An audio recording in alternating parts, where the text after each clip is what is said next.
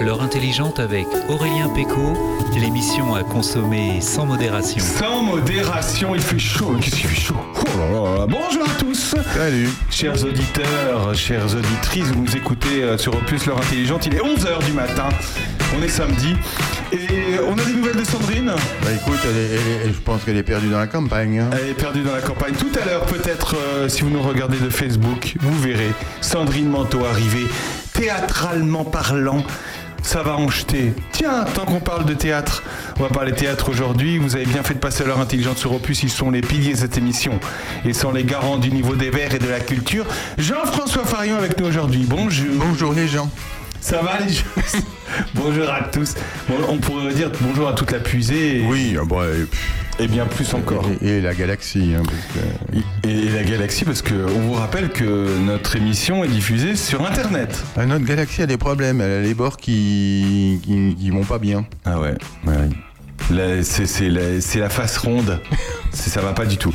Ils ont accepté de passer ce moment avec nous et de prendre l'apéro, évidemment, avec nous. Euh, Daniel et Michel, bonjour. Bonjour. Bonjour messieurs. Alors c'est les représentants aujourd'hui d'une troupe qu'on a reçue plusieurs fois ici qui s'appelle Clin d'œil, la troupe de théâtre de Charny. Ils vont tout nous raconter parce que ce soir ils ont un peu le trac.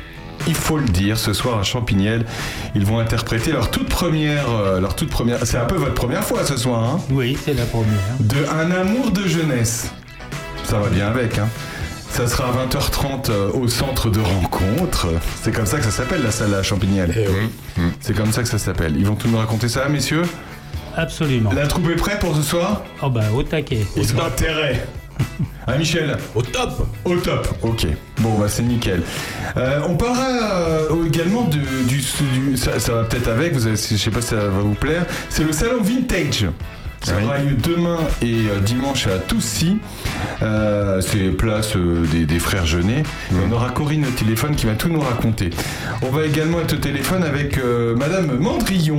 Dominique Oui. Mandrillon, tu la connais? Oui, bien sûr. eh ben, figure-toi que ce week-end, il y a, ils appellent ça, il y a, il y a une espèce de Les ateliers pauvre. portes ouvertes. Voilà, porte Mmh, ouverte. mmh, la pauvre, c'est ça? Ouais. Ouais, tu Ouais. j'avais pas l'année dernière. Ouais. Non, mais elle s'occupait surtout de faire des conférences à, à Grandchamp. Et puis, bon, ça- avec le Covid, ça a périclité. C'est dommage, il faudrait le reprendre. On va lui en demander. On va lui Voilà. demander. Et ben, euh, c'est pas, la pauvre, c'est la POA. P O. Oui, voilà. A. C'est La euh, POA. c'est dans toute la Bourgogne-Franche-Comté. Et ce soir, enfin en tout cas ce week-end, c'est à Grandchamp, au 12 rue du Bignon. Vous pourrez aller voir de la belle peinture. On parlera également littérature. Absolument, c'est la rentrée littéraire. hein. Donc là, il y a, il y a la bibliothèque et notre euh, favorite. euh, Emeline. et, et oui, voilà. Et Et, Virginie. Virginie, bien entendu, qui vont nous présenter la rentrée lit- littéraire. Attention. Évidemment, Bernard Lecomte sera avec nous pour Oui. décrypter l'actualité et il s'en passe entre les punaises de lit et puis le reste, il s'en passe des choses. Vous avez bien fait de passer à l'heure intelligente sur Opus. Vous êtes avec nous euh, pendant au moins deux heures. Euh, restez avec nous car vous allez voir et entendre Madame Sacha arriver dans quelques minutes. On se retrouve juste après Rod Stewart, The Mountain Song, de l'anglais, s'il vous plaît.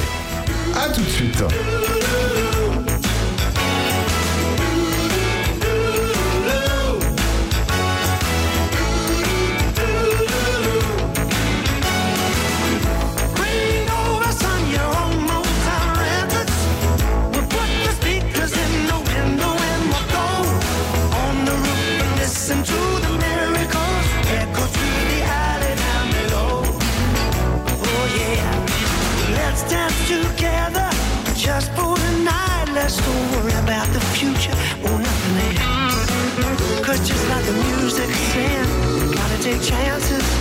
Go ahead, just do it and trust yourself. There's a soul in the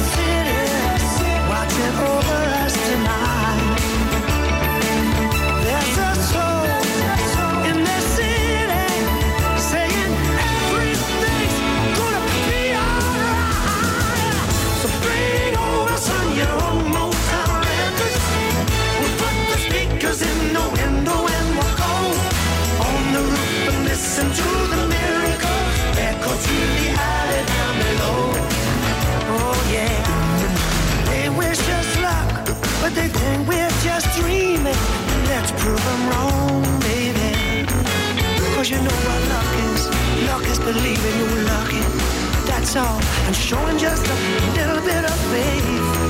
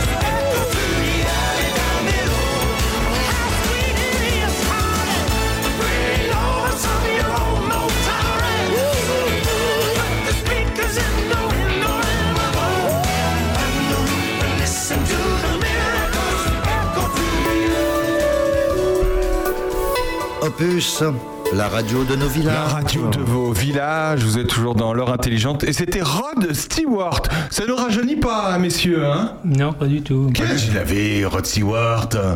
Quand? Bah, Quand il a chanté cette Quand, quand chanson. il est, quand il est né, Quand il est né. Quel il âge était il a jeune. Il était Hein? Jeune. il était jeune. Oui, ouais, ouais, ouais, il, est- il, est- il était sûrement jeune. Quel âge il a? Il est né en 45, il a 78 ans.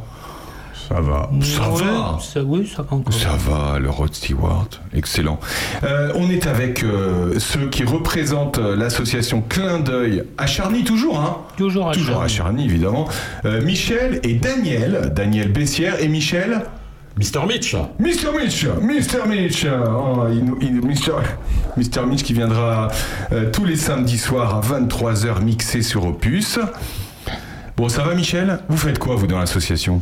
Alors dans l'association, là c'est mon premier rôle hein, avec Clin d'œil. Ouais. En fait c'est ma deuxième expérience, j'ai déjà fait un peu de théâtre, on avait créé une pièce pour une MJC.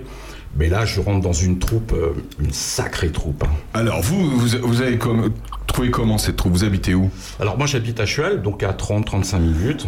Ah, Eh d'accord, ouais. c'est ça. Et oui c'est l'idéal. Mais comment vous avez trouvé euh, Internet. Non, c'est vrai Tout à fait. Ah non, c'est alors c'est le pur hasard que vous soyez rentré dans cette troupe. Voilà, je cherchais une troupe euh, sympa, euh, une belle troupe.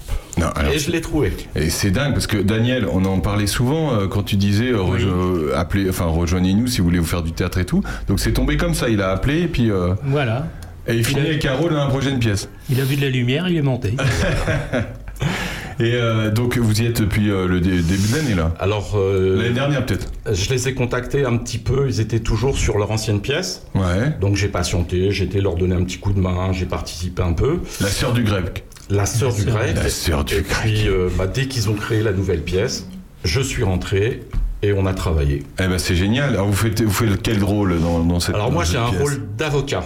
Ah Voilà, très bien. avocat. Donc, euh, alors c'est un rôle un peu spécial parce qu'au départ je suis vraiment un avocat. Vous êtes avocat Non, non. Dans la vie Non, Ah, je parle dans le rôle, dans le rôle, Ah, vrais avocats. Et puis dans la pièce, euh, je deviens un avocat de banlieue. Et là, c'est plus du tout la même. C'est quoi un avocat de banlieue? Wesh, wesh. De la banlieue de Chuel ou de la banlieue de... La wesh, wesh de, de Sarcelles. Ah oui d'accord. Eh ouais. C'est- et qui, pourrait nous résumer Daniel, résume-nous la pièce. Vite fait. Bah vite fait, mais tu ne racontes pas la fin. hein. Non, bah surtout pas, non. Euh, La dernière fois, euh, il y avait quelqu'un qui avait pas vu Titanic, il a raconté la fin de Titanic. Attends, on lui a dit mais non, faut pas faire ça, Daniel. hein. Ah oui, oui. Moi, de toute façon, Titanic, j'ai arrêté de regarder. Je vois, il y a 3000 morts. euh, Je culpabilise. On espère que ça change, mais non. Alors Oui, Daniel, raconte. oui alors le, le pitch, bon, c'est qu'à 20 ans, Antoine, dans- sans un sou en poche, euh, s'est marié avec Marie. Mais elle l'a quitté un jour, euh, au lend- du jour au lendemain, pour, pour des missions humanitaires en Afrique. Et 25 ans plus tard, Antoine a fait fortune dans l'Internet et vit avec Diane, une romancière d'origine euh, aristocratique. Le seul souci, c'est qu'il a complètement oublié Marie, qui revient d'Afrique pour divorcer et qui pourrait à cette occasion lui réclamer la moitié de son patrimoine. Ah oui, d'accord. Antoine se lance alors dans, dans un mensonge insensé, euh, faire croire à Marie qu'il est encore plus pauvre qu'elle. Et le pire, c'est que ça pourrait marcher. D'accord. N'en bien. pas plus. Ok, donc en fait c'est le retour. euh, Que des c'est- voyous. Il pensait pas, il pensait pas qu'elle allait débarquer comme ça. Évidemment, lui il a continué sa vie, j'imagine. Oui, bien sûr. Il a fait sa vie. Il y a une, il y a une autre dame à la place. Oui, Diane, qui est Et il a aristocrate. fait fortune. Et il a fait fortune. Ah, Dans l'Internet. Et donc elle, évidemment, elle va essayer de lui, lui, lui piquer ce qui a piqué. Sûrement. Oui, bah, Et alors sur l'affiche là, qui est, qui est super sympa, votre affiche là, il y a un château. Euh, Il y, a un cha- il y a un château. Pourquoi il y a un château? Je sais pas, dans la pièce, il parle du château de la Bussière. Ok. Qui on voit euh, dans le cœur? On voit Cédric. Cédric. Donc Cédric, c'est euh, c'est celui qui a fait fortune. C'est celui qui a fait fortune. Et, et Minou, c'est qui Et euh, Minou à côté, c'est Diane, Valérie. C'est Diane et c'est Valérie. Alors Valérie, elle, ça fait un moment qu'elle est dans la, dans la troupe. Hein. Ah oui, Et, euh, et monsieur aussi. Hein. ça commence à faire. Ça fait combien de temps vraiment le, le socle des acteurs là que... Le socle des acteurs, bah, bah, c'est quand le clin d'œil a commencé. Ouais, tu nous rappelles, l'historique de- de Clin- 1985, un truc comme ça. 85 clins d'œil. Voilà, ouais, ouais, avec euh, Ronald Dallaposa, il y avait Minus, Ouais. Minus, ouais. Mister Le Lessour. Et puis, puis bah, la, la troupe a, a démarré comme ça. Il y a eu Laurent aussi.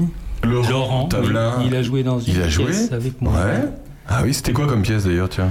Oh là là, c'était Monsieur Claude. Monsieur Claude. Ouais, c'était la première fois de ma vie que je jouais. Ça devait être en 91. quelque chose comme 91. ça. Bah dis donc, il était pas grand, Laurent, Laurent, 91. Hein. Bah, il était plus jeune, mais, Ah oui, il a, ah oui. mais il n'a pas changé. Il a pas changé. Comme toi non plus, tu n'as pas changé, Daniel. Il y a Esprit Toyo et les gars de premier. Alors, qu'est-ce que tu vas faire dans cette pièce cette année, toi? Moi, cette année, je ne fais rien. Ah, d'accord. Bah merci, Daniel. J'ai rendu, mon tablier, si j'aide, mais disons qu'à 73 ans, bon, bah, comme les rôles de jeune premier me sont plus réservés, j'ai décidé d'arrêter. Donc tu, tu, tu as quand même aidé, mais le jour Ah de, oui, je- de- donc ce soir euh, à Champignelles, au centre de rencontre à 20h30, tu vas faire quoi pendant Bah, la Éventuellement un peu à la souffle, je serai dans, dans les coulisses pour aider. Alors la souffle, c'est quand on se souvient plus de son texte et qu'on te souffle, c'est ça? Voilà, voilà, c'est ça. Ça arrive ça souvent. peut arriver. Parce que euh, souvent les, les acteurs de théâtre en jouent, mais est-ce que ça arrive souvent d'oublier son texte, Michel? Euh, Je vous le souhaite pas ce soir, évidemment. mais Non, je veux non, dire, ce soir, de toute manière, ça n'arrivera pas. hein. Mais euh, bah, il faut trouver, il faut improviser, il faut s'en sortir et on trouve toujours une solution. Ah oui. Ah oui. Bah, on n'est pas tout seul, hein, donc les collègues sont là aussi pour nous relancer un petit peu et nous aider, quoi. Voilà. Cela dit, ça peut, ça peut, ça peut être drôle. Hein. Ah oui, Toi oui, qui vas oui. souvent en théâtre. Oui. Alors, tu, tu- bon, les, les pièces à Orléans, c'est peut-être pas des pièces de- super drôles, si? Ah si. Ah, c'est drôle Si, bah Ah, pardon, si. excuse-moi, je euh, pensais que c'était pas drôle. Non, non, il y en a des drôles, il y en a des pas drôles, mais en fait, c'est vrai qu'on a quand même pas mal de théâtre ici. On a, on a Sens, on a Auxerre, on a la compagnie Clin d'œil, on a la Gadop, on a Orléans. Je crois qu'on est, on est bien fourni. Ouais, on est bien entouré. Ouais, Non, mais on c'est est bien vrai. entouré. Et oui, des fois ça arrive, mais euh, bah, c'est surtout les, les dernières où là, des fois, les acteurs font un peu n'importe quoi exprès. Ah, surtout la dernière, oui. Ah, les dernières, on fait souvent n'importe quoi Ah bon? Oui, oui, oui. Souvent Et il faut, le jeu, c'est que le public ne s'en aperçoive pas trop. Voilà. Vous faites ça, vous, Daniel? Vous faisiez ça? On a un jeu favori pour la dernière, c'est qu'on tire au sort des petits papiers avec des noms. Qu'on est obligé des de mots. Ah oui, qu'on est obligé de dire. Ah ouais. On est obligé de placer un moment. Alors on- évidemment, ce ne sont pas les mots les plus faciles à classer. Ouais. hein. Oui. Ce cornichon, c'est facile à placer, par exemple. Oui, oui, ça- on en croise tous les jours. hein. Combien de temps ça dure cette pièce? Elle dure 1h30. 1h30. Et on, on se marre évidemment. Ah bah c'est le but de la manœuvre. Qui, qui a écrit cette pièce? C'est Yvan Calberac. D'accord. Et elle a été jouée, on sait où elle a été jouée Elle a été jouée à Paris, elle a été jouée en entre guillemets province, En province. en tournée, voilà, en tournée. En Elle a été primée. oui, hein. en Elle a été primée, je crois qu'elle a été jouée il y a trois ans au Théâtre Renaissance à Paris. Ah oui, d'accord. Elle a été primée. D'accord. Et est-ce que vous, vous l'avez déjà vu jouer euh, bah, ailleurs que vous sur scène quoi? Enfin, je veux dire, est-ce que vous Ah bah l'avez vu Bah non, Vous l'avez- Non, mais vous auriez pu. oui. Mais Ah non, mais- on Non, mais vidéo, on l'a en vidéo, quoi. voilà. On- c- comment, euh, qui donne l'autorisation euh, de jouer ce texte demain Ah, il faut Comment d'abord- ça marche Il faut d'abord en faire la demande à la SACD, Société des auteurs-compositeurs d'art dramatique, Ouais. Et euh, la pièce est libre ou pas libre pour les amateurs. Voilà. Donc c'est-à-dire que une comment vous faites? Vous regardez euh, les pièces que vous aimez Voilà, bien, oui. vous faites la demande et on vous dit oui ou non, vous pouvez la jouer ou pas. Voilà, c'est ça. Il faut payer? Ah bah bien sûr. Bah oui, Ah, vous payez. Ah oui. il y a un droit. hein. Ah oui, il faut. Oui, c'est en fonction de, de la salle, du nombre de spectateurs euh, espérés, etc. Bon, pour nous, ça se joue à peu près dans les 80 euros euh, Ah oui, quand même. Pour la représentation. 80 euros pour, pour la saison Non, non, par pièce. Ah oui. Madame, messieurs, Sandrine Manteau Vous étiez en train de parler Sandrine Bah, tiens donc. Madame, messieurs, sous vos applaudissements, Sandrine Manteau. Oh, qu'est-ce qu'elle est belle Oh là là. Si vous nous suivez, nous vous écoutez sur Opus, vous pouvez vous rendre immédiatement sur Facebook et euh, vous verrez Sandrine Manteau. Vous euh, êtes pas en train de. de... Non, non, je t'assure. C'est trop beau. Voilà, n'hésite pas, Sandrine. Hein. Ouais, elle nous donne du mais c'est quoi ça Ça va Eh pas. oui, je me fais payer. Non, mais- On est en pleine émission, Sandrine. C'est pas grave. Je te présente Salut, Michel. toi, monsieur le moustachu. Sandrine Michel, il, était, il habite à Chuel.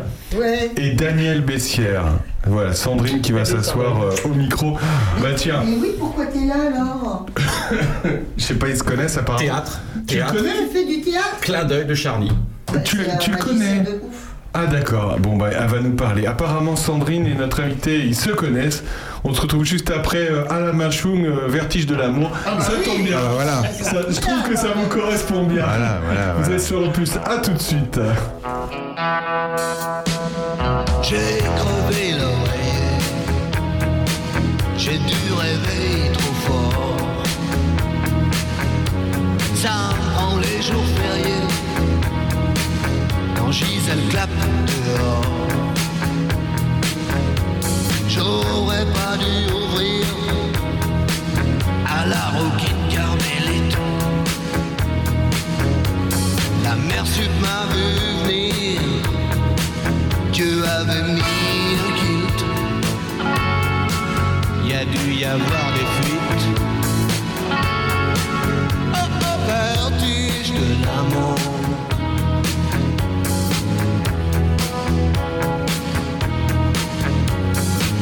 Circuits sont niqués.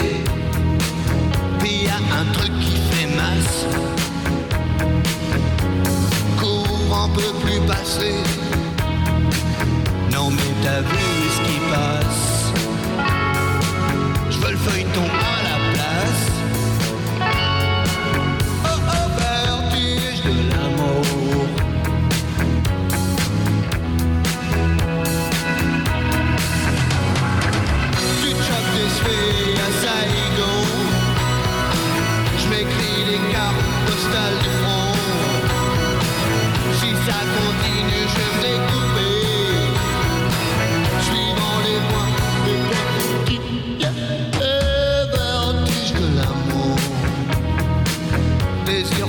rien ne chasse.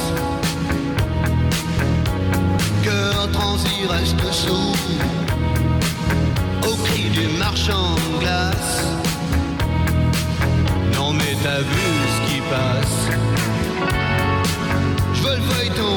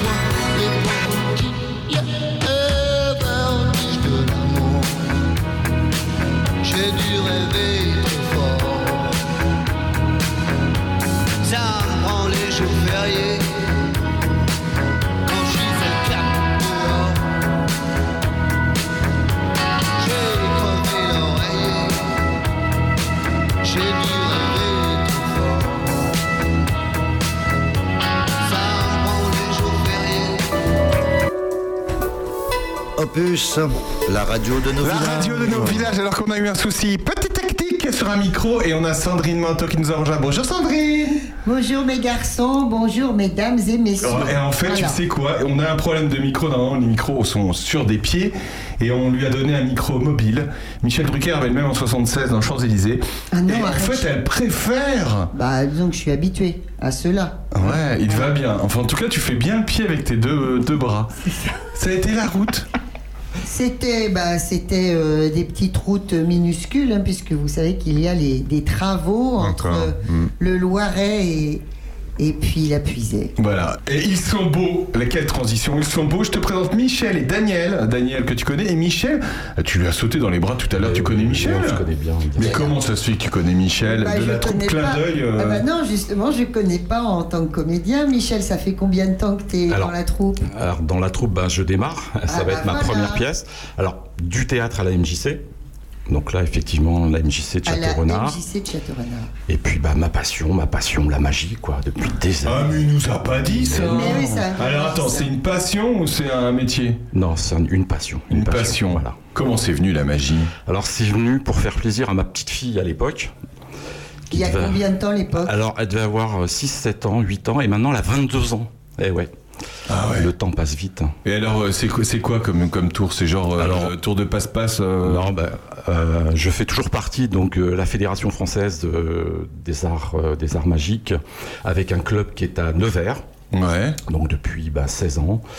Et puis on tourne soit avec le club, soit je tourne tout seul. J'ai monté une association, donc je suis président. Donc je peux faire de la magie pour les enfants, de la magie pour les adultes. Et puis là, je me suis surtout spécialisé sur le mentalisme. C'est pas vrai.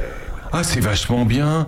Alors, euh, rappelle-nous ce que c'est le mentalisme. C'est-à-dire, il y a des gens dans une salle. Alors l'avantage du mentalisme, c'est qu'il y a besoin de rien. Tout se passe dans la tête. c'est pas vrai. D'éléphant. Il peut nous en faire ou pas? Ça se fait Ah, comme non, ça? ce soir, non, on ce peut soir, pas. ça se prépare. Ah, ça se Ça se prépare, prépare, ça se prépare, d'accord. Ah oui. Des- donc c'est pas du, c'est pas de, c'est pas un voyant, hein. Non, non, c'est pas de la voyance. En fait, on essaye de faire croire aux gens certaines choses. En fait, on les influence, quoi. Voilà, tout est. Ouais, on les influence, d'accord.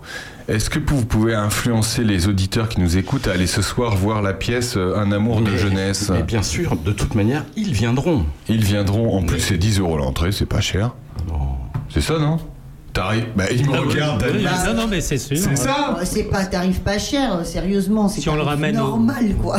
Regarde là, on- quand même. Non mais c'est bien, non mais je veux dire c'est abordable. C'est abordable. C'est abordable. Il y a une buvette ou pas? Il y a une entracte?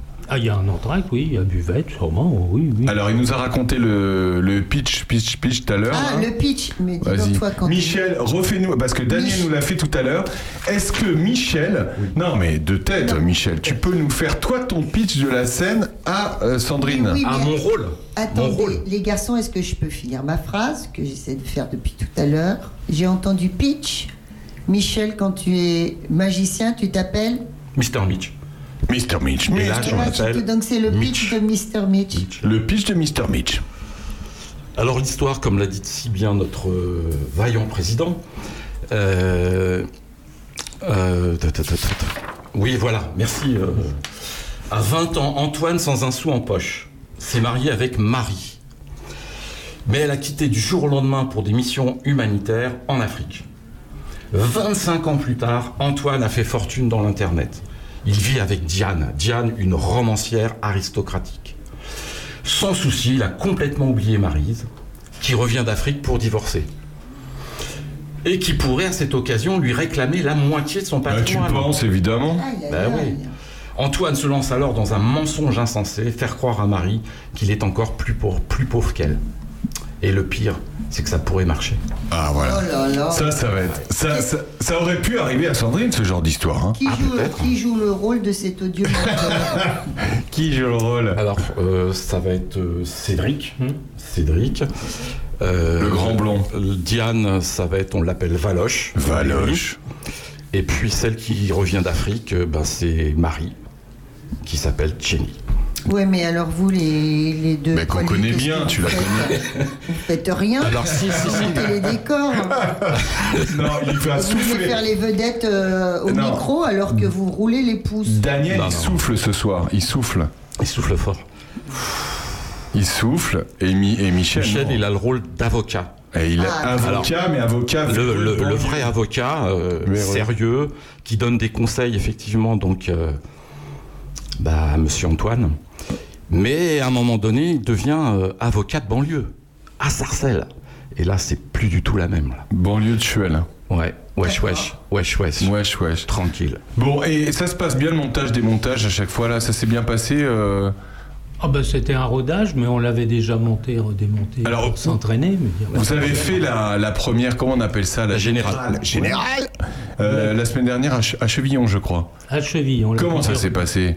Bah, Ça s'est très bien passé. La couturière le matin, la générale l'après-midi. On avait un tout petit public, juste ce qu'il faut pour. c'est vos deux euh, copines, la générale et la couturière? Voilà, oui, oui, en général, c'est là, et en particulier, où on, où on flippe le plus, parce qu'on se dit, ça y est, maintenant on peut plus reculer. Ah bah non, non, non. Et vous êtes parti pour combien de dates?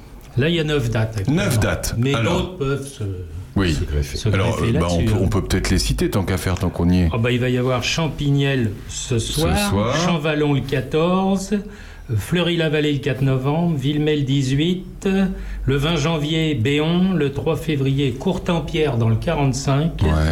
2 mars la Ferté-Loupière, le 9 mars à Cudeau et le 6 avril à Champs-sur-Yonne.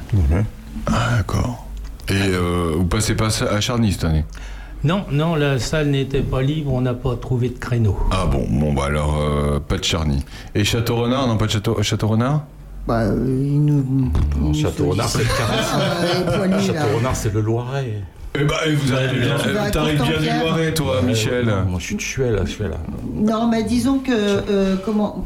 On on verra bien, euh, je sais pas. Oui, ça peut se faire, tester bien le sûr, ça Loiret. peut se faire. Euh, justement, comment choisissez-vous vos salles? Est-ce qu'elles crachent au bassinet, les salles? Euh, Est-ce que, euh, est-ce que ce sont des gens qui ont l'habitude de travailler avec vous? Est-ce qu'il y a des nouveaux, etc. La nouvelle salle, c'est à Courtampierre, dans le 45. Ils C'est nous ont contactés Courtampierre grâce à toujours à Euh, Internet. Et Ouest puis, de bah, Montargis, D'accord, Ouais. verso du Gâtinais. Voilà. d'accord. C'est pas très loin d'ici. Et donc, ils vous prêtent la salle Est-ce que vous Voilà, vendez le spectacle Ce sont, voilà, on, on- on- on vend notre prestation Oui. et la personne qui nous invite devient l'organisateur. D'accord, très Voilà. bien. Et est-ce que toutes les salles s'adaptent à votre, euh, votre décor euh, enfin, je, je veux dire, tout, tout ça. Vous, vous venez avec tout, hein Ah bon, on vient avec tout. Vous venez avec tout, donc le décor, euh, vous pouvez le mettre n'importe où, même dehors. On pourrait imaginer euh, une séance de, euh, à l'extérieur? Oui, pourquoi En pas, extérieur Vous l'avez déjà fait, non Jamais. Jamais, sérieux, vous avez jamais fait, non Ben non. ben- Parce que non, mais cet été, c'était. Bon, tu vas me dire, c'est plus le temps. Enfin, avec le temps qu'il fait. Euh, cet été, euh, il y a eu quoi? Il y a eu des choses. Enfin, dans des châteaux, à Montigny, tout ça, on peut faire des choses dehors? Ah bah, on peut faire des choses dehors dans la vie. hein. C'est vrai. Il y a même des gens qui dorment d'ailleurs dehors. Ok, super, ambiance. Euh, Non, de- mais après, non, mais ça s'est est-ce jamais que ce fait. genre de- Ouais, est-ce que ça correspond Euh, à non quoi ça, qu'est-ce que ça apporterait de faire ça Euh, Si, peut-être si le type il, il a acheté un château au bout du compte? Alors, il essaye d'acheter Oui, un château. ouais, sûr. ouais, ça pourrait Ouais. se faire Ouais. devant un château. Est-ce que c'est vraiment le type de pièce Non, non. hein Ouais, Jean-Fran- Jean-François, quand tu poses des questions comme ça, bon, c'est pas. Non, mais c'est vraiment... Non, mais par que contre, ça serait votre pied euh, de, de jouer, euh, de faire du théâtre de tréteau, ce qu'on appelle du théâtre de tréteau, c'est quand même autre chose, hein, c'est pas la même. Ouais, mais il faut faire attention quand on est habitué à jouer en intérieur, se Ouais, trouve en extérieur, l'acoustique n'est pas la ah même. non, non, c'est Et dégueulasse. là, il faut Ah. pousser la voix. ça Ah oui, il y a ça aussi. C'est la voix Heureusement qu'on lui a mis un micro... Euh... Un Microsoft. on lui a mis un micro, ça. c'est la voix. Il y a la salle de Courtenay qui est, qui est- qui est pas mal. Ah bah, heureusement qu'elle est pas mal, au prix. La Oui. salle de Courtenay est pas mal. Maintenant, euh, s'il faut jouer du théâtre amateur, ils prendront pas. Ils prennent. Ah ouais Non. Ou si ce n'est leur propre troupe, euh, qui s'appelle Courtenay Joue, et qui joue d'ailleurs le Bulot euh, le 22 et 23 octobre, je crois. Ah oui, le bulot. Ah, j'ai vu l'affiche. Ouais, Oui, ça a l'air bulots. rigolote. Ouais, c'est rigolo. Ouais, Ils sont euh, tout petits, c'est une petite assoce, hein, ils font Ouais. ça régulièrement. Bon, c'est super. C'est un peu le même genre que ce que vous faites, sans doute moins, moins ambitieux. La plus belle salle où on a joué, c'est quand même au théâtre d'Auxerre. Ah oui, vous avez fait le théâtre d'Auxerre, c'était quand l'année dernière, non? Non, non, il y a quelques années. Ah d'accord, pardon. Oui. Et donc, euh, rappelez-nous, votre pièce, c'est euh, tous les ans vous la changez ou vous êtes parti pour deux ans? Je sais plus comment On est c'est. parti sur euh, 12 mois, mais souvent à cheval d'une Ouais. année sur l'autre, D'accord. pour une question de calendrier. Ok. Et pendant ce temps-là, vous travaillez une autre pièce aussi ou pas Ah non, pas du Non, tout. pas Non. du tout. Vous faites Non, non, non, non, on a la tête dedans. euh, Bah oui, mais alors tous ceux qui jouent pas dans cette pièce à quatre euh, personnages, eh ben, ils jouent pas. Eh ben, ils jouent pas. Ils aident à côté. C'est pas, c'est pas plus désagréable que de jouer. hein. Jouer, c'est toujours intéressant, c'est Bah oui.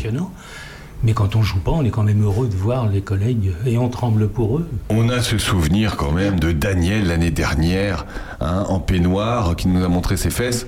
Hein. Bah oui, quand- dans la pièce. L'année dernière, le sœur- la sœur du grec. hein. C'était, oui. c'était, c'était le délire cette pièce. hein. J'étais en Aristote, philosophe grec. Ah oui. Le dictateur portait la bretelle de l'autre côté. Et les lunettes noires, c'est un petit vœu personnel. Oui, c'était vraiment très drôle cette, euh, cette, pièce. Euh, c'était quoi la dernière pièce que tu as vue au théâtre, toi, Jean-François? Euh, alors, donc hier, nous étions à, à Auxerre, au théâtre d'Auxerre, et c'était la chorale des, des, des sapeurs-pompiers. Donc le La titre. chorale des Oui, sapeurs-pompiers mais alors le titre n'a rien à voir évidemment avec la pièce puisque ce sont des reprises des, des sketchs des Monty Python, waouh d'où le nom de la pièce, les chorales des sapeurs-pompiers, ce qui veut strictement rien dire. Non, c'était très sympa. Voilà. Et, euh, Et, euh, euh, et c'était. euh, je vois pas comment à quoi il ressemble cet théâtre. Je suis jamais allé au théâtre de, de Serres. Bah, c'est un théâtre euh, Ah ouais, il est beau 1930. Ah ouais Oui, très beau. Très très beau. Voilà. Enfin, la seule est pas très très Non, belle. elle est pas très, très belle, le mais- rôle et le- Voilà, l'édifice est sympa quand même. Et puis, euh, le seul problème de ce théâtre, c'est sa situation. C'est pas facile de trouver de la place pour se garer autour. Ah ouais Ouais. Voilà, c'est embêtant, mais enfin bon, on y arrive. hein. Euh, C'est une salle de 400 places. T'y es, t'y es allé en blablacar ou pas? Non, pas cette fois-ci. Ah, j'ai la chanson qui va aussi. Bla bla bla. T'as vu, je suis en Vous êtes sur euh, Opus? Vous êtes sur Opus, on se retrouve dans un instant, juste après, juste après France Glad et Babacar. A tout de suite.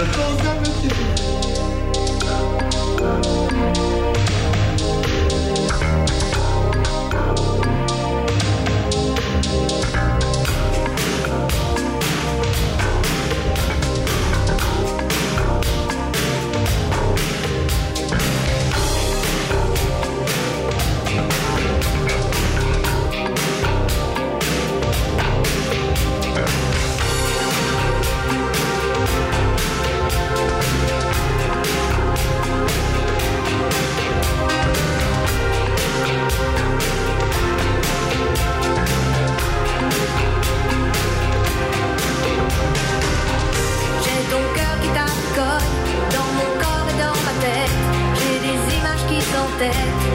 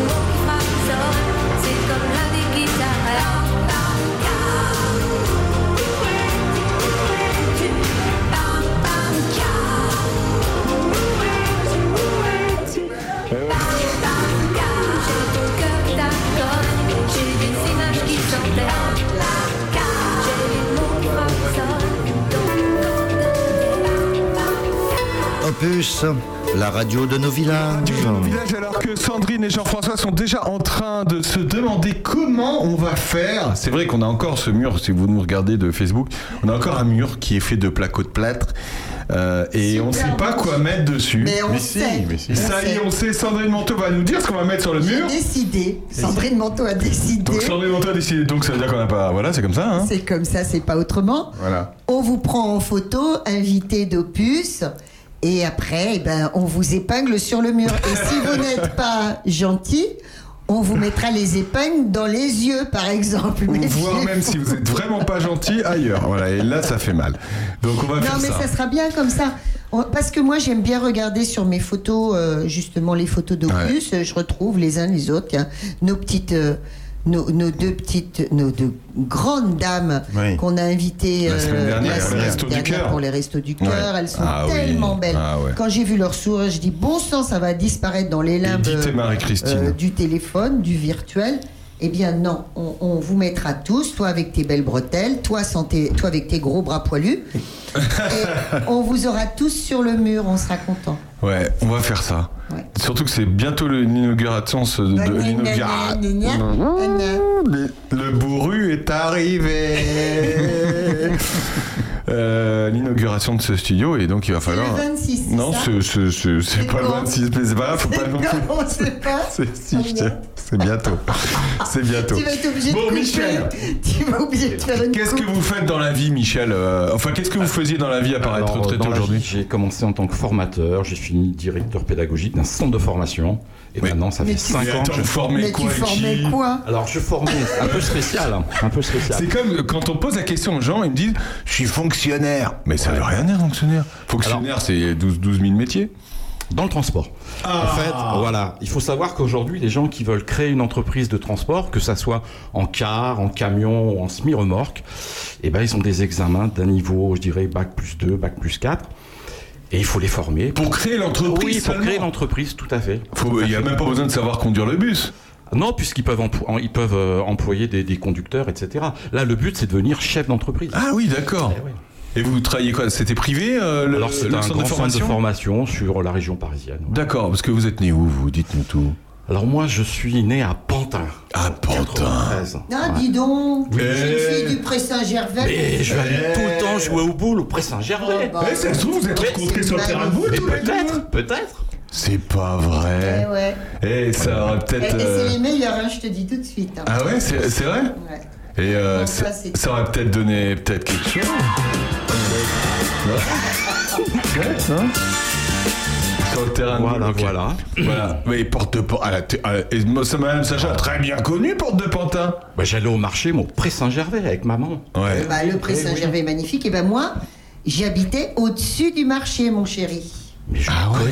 C'était Bah, quel maintenant, ça a bien changé. hein. C'était quel jour Ouais, j'en parlais dernièrement à je ne Oh. C'était tellement beau ce marché. Ouais, tout à fait. Un marché euh, sous un immeuble, mais des, des années 50. Euh, très grand marché. Alors, je sais pas euh, combien. Euh, 10 fromagers, euh, euh, 15 marchands à fait. de légumes. Ah ouais, et c'est alors, dingue. en contrebas, complètement recouvert de mosaïques, le coin des poissonniers. Hmm. Tu te souviens du coin des poissonniers? Euh, oui.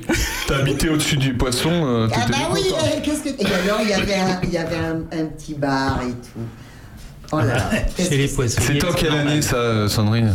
Moi, c'était les années euh, 70-80. Je suis Ah née en 70. j'ai- j'ai- J'étais avec ma mamie jusqu'en 85. euh.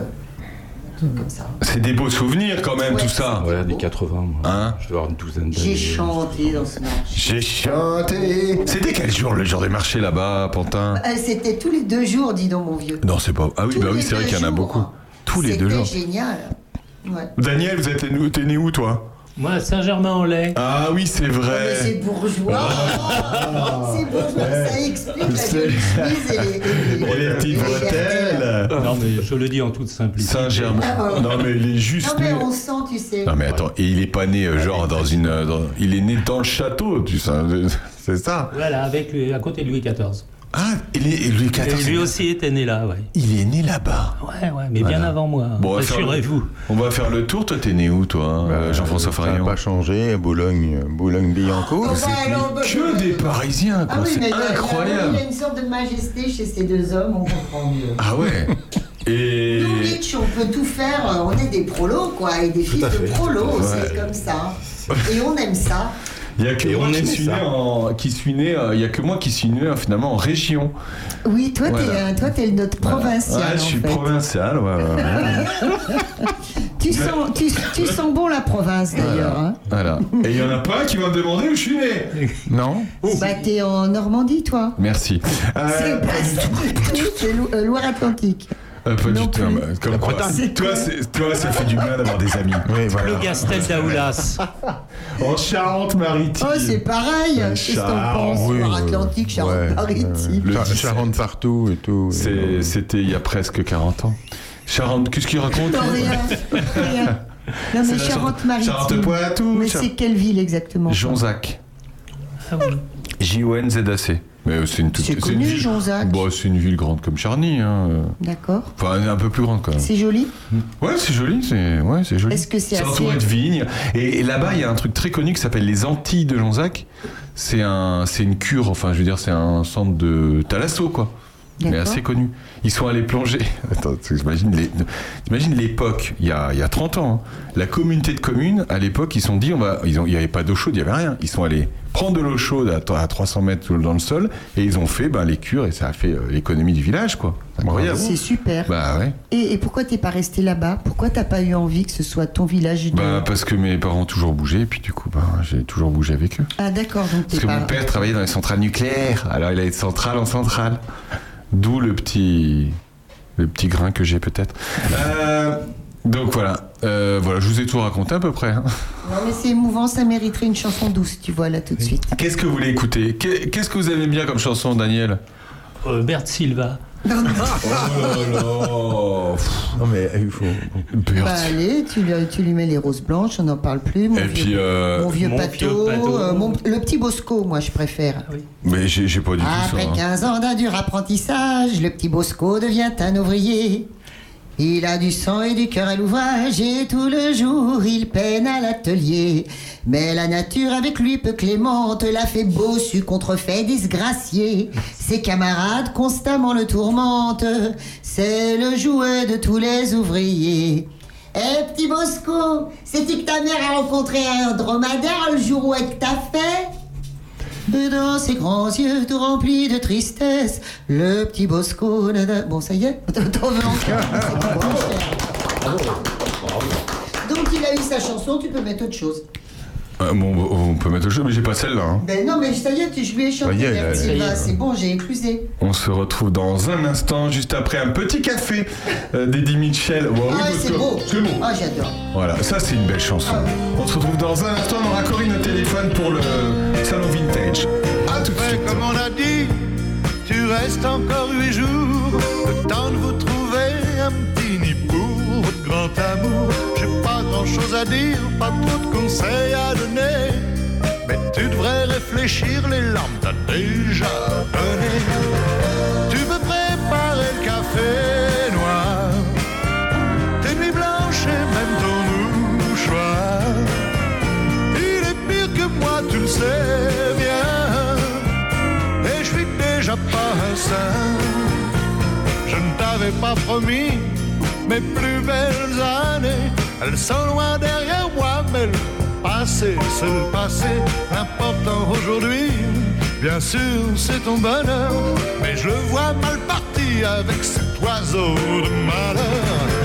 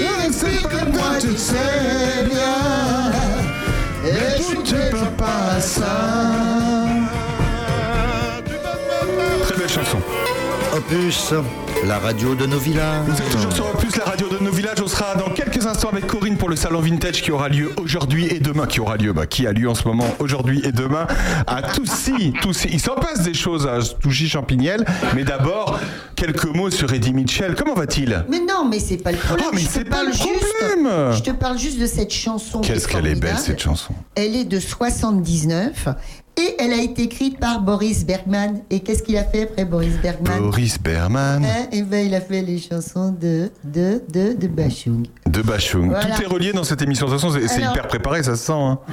Alors, euh, ce qui est drôle, c'est que c'est en fait ça, je suis un peu déçu quand même. Oui. C'est que c'est une adaptation d'une chanson américaine. Ah bah oui. Voilà. Un petit peu sur le tard parce que c'est une chanson de 62 qui s'appelle Every Day I Have to Cry. Voilà. Tous les jours, je dois pleurer. Euh, c'est Arthur Alexander que je connais pas du tout et c'est Steve Alamo que je connais pas du tout non plus euh, qui l'a Alaimo créé. Elle veut dire Mais- quoi cette chanson Parce que c'est simple, tu, tu peux préparer le café noir, c'est genre euh, l'histoire quotidienne d'un couple, c'est quoi? Ça veut dire quelque chose derrière ou pas du tout? T'as pas écouté les paroles Bah si, mais justement. Bah t'as pas écouté les paroles, ils sont en plein divorce. Mais c'est voilà, c'est ça, c'est ça. Non mais j'ai pas fini. C'est que la chanson américaine en soi, et tu te rends compte, elle a été reprise par, par les Big G's, elle a été reprise par euh, euh, Tina Turner. Moi j'en reviens pas. Ike à l'époque, Ike à Tina. Ah oui. Hmm. Ok, et Jerry Lee Lewis aussi. Et comme on reprenait les chansons américaines à l'époque, il y a eu une première version, une première chanson de Claude François en 64 sur ce même air et qui s'appelait Chaque jour c'est la même chose. Ça n'avait rien à voir avec euh, la chanson de 79. Il, euh, Claude François a chanté, bah, ah, Mais, chaque euh, non, jour. Ah non, je l'ai pas, je l'ai Il n'a pas chanté cette chanson, il a repris la même musique, tu enlèves les paroles, en fait tu fais une goguette. C'est ça. Ah bah voilà, la Hein fameuse goguette. Voilà, la goguette euh, qui a lieu euh, dimanche, si vous le voulez, au maquis de Vareille. Demain soir au maquis de Vareille. 18 heures. Mais Voilà. aujourd'hui et demain, c'est le salon du vintage. Corinne, bonjour. Bonjour Corinne. Bonjour à vous. Bonjour Corinne. Elle est en plein salon du vintage. Bon, comment ça va Corinne? Bah, ça va bien, en plein stress, mais ça va, Bah, ça va, ça pourquoi, va. elle est, pourquoi elle est en plein stress? Mais toujours, euh, c'est l'installation, tout le monde arrive, il faut que tout se passe bien, euh, que les gens soient ravis, que les exposants qui nous ont fait confiance pour cette première édition soient heureux d'être là. Mais euh, tout va bien, ça s'installe. Qui est euh, le fou, bonjour Corinne, qui est le fou de vintage dans l'équipe? Bonjour. Oh, il y en a plusieurs. En fait, ils sont fous à la base de vieilles voitures. Ils ont, il y en a 5-6 qui ont des voitures anciennes. Euh, donc, on est parti sur cette, euh, cette base de voitures anciennes et puis on s'est dit, allez, on fait un, on se fait un petit salon vintage, folle aventure, parce qu'on a voulu faire ça évidemment sur deux jours, parce qu'on ne sait pas faire les choses simples. et, et comment dire, ben, ça prend bien. hein. Donc t'as quoi? Qu'est-ce qu'on peut acheter prend bien. par des bagnoles? Il y a de la mode? Alors, les bagnoles, on ne peut pas les acheter parce que je ne pense pas que les gars, les garçons veuillent vendre leur vieille voiture. Euh, mais en revanche, on va avoir euh, donc des brocanteurs. On a des particuliers, donc on est limité sur des objets qui sont de euh, 1950 à 1980. Euh, on a un vendeur de plaques anciennes. On a, euh, qu'on a? On a des pâtisseries, euh, muffins et cupcakes euh, style américain. Euh, Il y a des food trucks. Et puis également, euh, qu'est-ce qu'on a d'autre? Je réfléchis, des bijoux. On a une tatoueuse, on a un barbier, enfin oui. voilà. Oui, oui. On a une tatoueuse qui va faire des petits tatouages flash euh, sur, la bro- sur le, le salon. Euh, un barbier qui nous vient de Saint-Sauveur en Puisée. Super. Et voilà. Bah, c'est génial. Et euh, c'est organisé par Toussi Folies, évidemment. Euh, tu, as quel, euh, quel rôle dans Toussi Folies, Corinne? Oui, je suis présidente de l'association de Touchy Folie. On, a, on a monté cette association de commerçants euh, en, en début d'année et puis on est, euh, on doit, on doit être 33, euh, 33 commerçants. euh, Voilà, il faut, il là. faut le dire, il faut le C'est dire. Toussi Folies, c'est pas un comité des fêtes, c'est les commerçants. Parce que Corinne, elle tient un super bar qui s'appelle Rock'n'Roll à Toussy. Et euh, voilà, tu, tu vois où c'est ou pas, Sandrine Non, mais j'aimerais bien de temps en temps qu'on se qu'on bouge du studio pour aller faire des émissions un Bah, pourrait. petit peu partout dans le territoire. Et voilà, et c'est Voilà. Co- Co- et Corinne. Et on ira Corinne. Voilà, on ira t'enquiquiner, émission chez toi. Corinne. Eh ben avec, avec plaisir. Alors c'est restaurant, moi, un peu. C'est, on mange, on mange. Oui, oui, c'est on peut boire aussi, mais on mange. Qu'est-ce qu'on mange Qu'est-ce qu'on mange chez toi, Corinne C'est super. Qu'est-ce qu'on mange chez toi, Corinne Qu'est-ce qu'on mange chez moi Oh, On mange des œufs cocottes, euh, on mange des fromages gratinés, on mange de, du jarret d'agneau confit euh, en, en confit de 7 heures. On, voilà, on Ça a euh, des comment, ça poissons euh, On a saumon yakitori. voilà. Comment ça s'appelle ton resto Rock'n'roll. Voilà. Ah oui, le rock'n'roll. Ça s'appelle rock'n'roll. broc Rock'n'roll. Rock'n'roll. Ouais, c'est Voilà. cool, c'est bien, c'est bien. Qu'est-ce que vous Parce que achetez c'est un décor de, de décor brocante, hein, tout est chiné, euh, il y a un petit peu de tout là dans mon joyeux fourbi et, euh, et, et euh, folle de musique, donc rock'n'roll, voilà. Voilà, c'est génial. On ira euh, ensemble, Sandrine. On ira où tu voudras quand tu voudras. Avec plaisir. Et c'est- Corinne, super l'affiche. En tout cas, le salon vintage, c'est aujourd'hui et demain. Merci, merci. six places des frères Genet. Qu'est-ce qu'il y a, Sandrine? Euh, je veux encore en savoir plus. Voilà. Je suis passionnée. Euh, Dis-moi, Corinne, qu'est-ce que vous J'ai- avez J'ai oublié, oui, Vas-y. J'ai oublié de vous dire qu'il y avait également deux concerts. Il y a un concert euh, des Eldorado Cats qui est un groupe de rockabilly. Donc euh, demain à 16h, il y a un premier concert et dimanche, il y a le même euh, un autre concert des, Eldorado Cats qui vont euh, qui vont nous mettre de l'ambiance vintage. Ça, c'est super. C'est une super idée, en tout cas. Euh, bravo les commerçants de Toussy, en tout cas. Ça s'appelle le Salon Vintage, c'est le 7 et le 8. Bon, ben, on vous souhaite euh, plein, de, plein de bonnes choses pour cet événement, hein, Corinne. Ben, merci beaucoup, on croise les doigts et puis euh, et on, on espère que ça pourra être pé- pérennisé et puis qu'on on devienne un super gros salon vintage. Bon, bah, c'est génial. Bon, bah, bravo pour le dynamisme, Corinne. À bientôt, en tout cas. Merci de m'avoir contacté et à très bientôt. Salut, À bravo. bientôt. Salut, Corinne. On se retrouve dans un instant. Salut. Après Salut. Culture Club. Oh, j'adore cette chanson. Je l'ai réécoutée cette semaine. J'adore cette chanson. Oh là là. Oh là là. À tout de suite.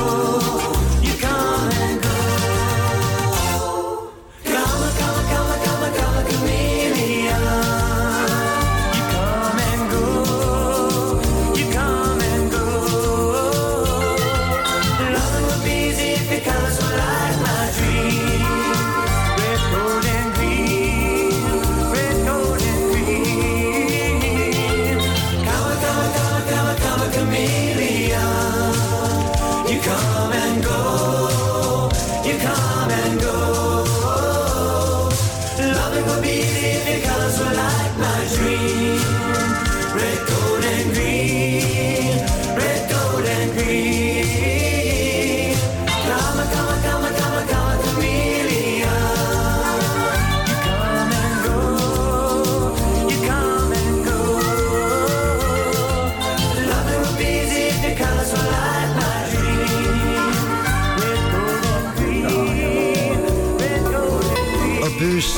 la radio de nos villages. Toujours sur Opus, la radio de nos villages. Oh, mais qu'est-ce que ça met la peste cette chanson? En plus, avec le temps qu'il fait, ça nous donne envie de se mettre en maillot de bain avec Sandrine. hein. Non, ouais, mais euh, par contre, lui, euh, le chanteur là, Ouais.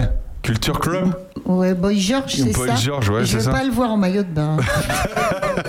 Pourquoi tu veux pas le voir en maillot de bain mais c'est devenu un monstre.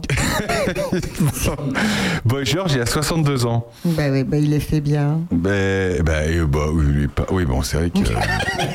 ça, j'ai tombé Comment sur- il dit euh, Il a, je sais plus, il a mangé. Ah, je, vous conseille, je vous conseille ce clip euh, de, de la chanson euh, Karma euh, Caméléon. Et ben, qui- il est génial ce clip. Il a dû coûter une fortune à l'époque. t'avais quel âge, toi, Aurélien T'es vraiment trop en- ringard. C'était en, eh, en 83. Eh ben, j'avais 40 ans parce que je viens juste d'avoir. C'est vrai, c'est en 83 euh, Karma Caméléon. Oui, donc t'avais. Ouais, je suis hyper, je suis hyper vintage. Mais je crois que t'es je vais trop aller vintage comme Voilà, mais parce que je traîne Mais trop avec fait, toi. Mais tu- je traîne trop avec toi. Mais non, mais tu étais passionné par des trucs que nous, avec euh, Jean-François, on a subi, quoi. On a subi ça Ouais. à la radio, on n'en pouvait plus, quoi, quand même. Il écoutait. Qu'est-ce que t'écoutais quand t'as. Alors, moi, moi j'écoute ça que j'ai 40 ans. Toi, t'écoutais quoi quand t'avais écoutait 40 ans Bartok et Stockhausen. Voilà. D'accord. Euh, Michel et Daniel. Il est là. Bon, ça va vous On est Impeccable. Qu'est-ce toujours que là. vous écoutiez avant que vous partiez euh, Qu'est-ce que vous écoutiez quand vous avez 40 ans Daniel Quand j'avais 40 ans, euh, Ouais. je sais pas, avec un Tina Turner. je sais pas. Tina Turner Ouais, ouais, ouais. aussi. 25 ans Et Indochine, les- et 30 Pink ans Floyd. Indochine, 40 ans Indochine, Indochine, toi 50 ans Indochine, 60 ans Indochine. Ah ouais. Est-ce que tu es allé à Courtenay au, au concert Tribute euh, Il y a un petit groupe de Saint-Germain-des-Prés qui fait de l'Indochine. Ah Quand ouais. on aime Indochine, euh, ils sont très bien. Ah ouais Ok. On retrouve ce soir Daniel et euh, Michel. Euh, comment tu dans, dans, dans la pièce, c'est comment ton, ton rôle? Euh, avocat. Avocat. Et euh, on peut pas dire le nom de l'avocat encore?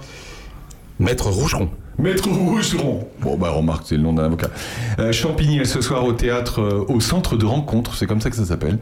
Un amour de jeunesse. Ah, Qu'est-ce qui se passe après la Eh ben, pièce de passe- Eh, jouez votre première ce soir d'une pièce qui s'appelle Un amour de jeunesse au centre de rencontre. Fallait quand même euh, le trouver. Hein Hein, Absolument. Daniel Bien vu. hein. Quel talent Quel talent Clin d'œil, c'est ce soir 20h30, on arrive un peu avant évidemment pour prendre son billet. c'est Voilà. 10 euros l'entrée, euh, c'est gratuit pour les moins de 12 ans. Et euh, il faut y aller avec plaisir pour rigoler, on va rigoler pendant une bonne heure. hein. Une heure et demie, même. Une heure même, une heure, une heure et demie. hein. Voilà, bah, merci messieurs d'avoir été avec nous, merci Daniel Bessière. Merci Aurélien. Bon soufflage ce soir. Merci. Ça, ça va te faire bizarre je pense de pas être sur scène ce soir, mais c'est pas grave. Oui, oui, surtout au bout de 23 ans de Ouais. théâtre. euh, Ça va te faire bizarre. mais Mais bon. tu sais, en fait, tu n'auras pas beaucoup besoin de souffler ce soir. Non. Parce que si jamais euh, les acteurs ont un, un comédien ou un petit trou de mémoire, il y aura un petit tour de magie de Mais la oui, part de. Monsieur Mick. Mais oui. Voilà, on n'en parle plus. Merci. Bon, merci beaucoup messieurs et bon, bonne Merci. première et merde comme on dit. Merci à vous. Voilà. Allez, à la prochaine. Merci. On dit pas. On se retrouve. On, se- On dit pas. on dit merde, si. Si, mais on dit pas merci. On, Bah, dit, on dit on pas- dit je prends. Ah voilà, exactement. Voilà. Exactement. On se retrouve dans une minute, vraiment une minute après Indochine. C'est vraiment pour dire deux. Euh, on a Jérôme et Marie qui sont dans ce studio. On les avait au téléphone la semaine dernière pour le salon qui a lieu aujourd'hui et demain à Villefranche. À tout de suite. Et après, il y a Bernard Lecomte qui va nous parler de plein de trucs. On a pour le délire. Bah, et tout le reste. À tout de suite.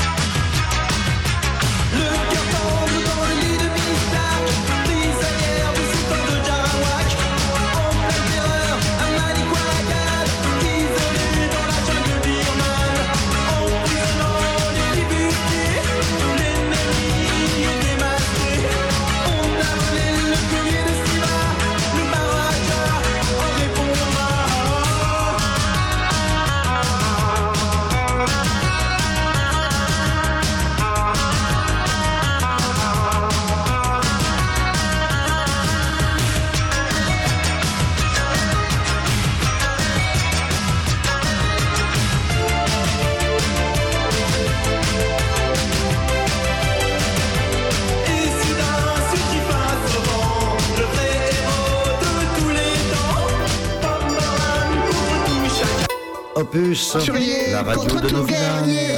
Euh, Laisse-nous chanter notre chanson, euh, Jean-Marie Lecoq. Jean-Marie Lecoq C'est Marie Lecoq.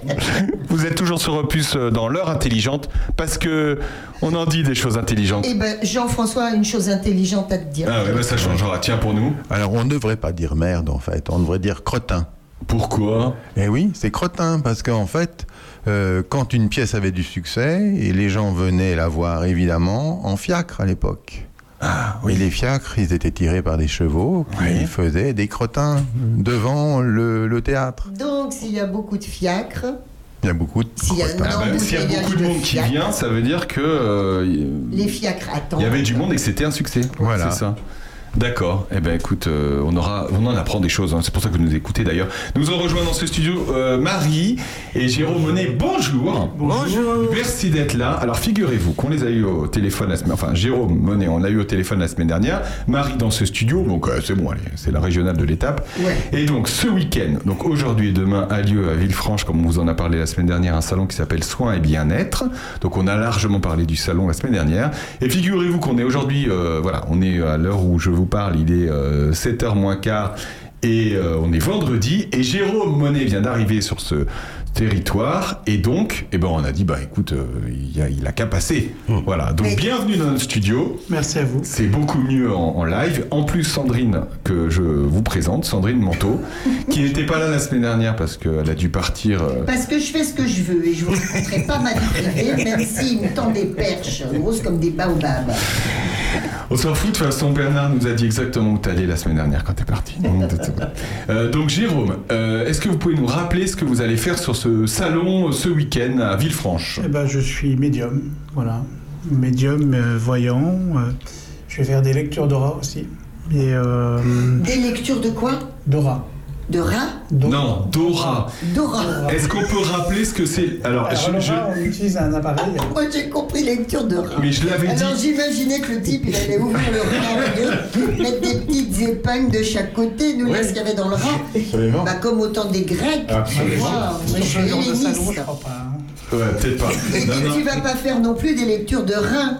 Non plus. Non.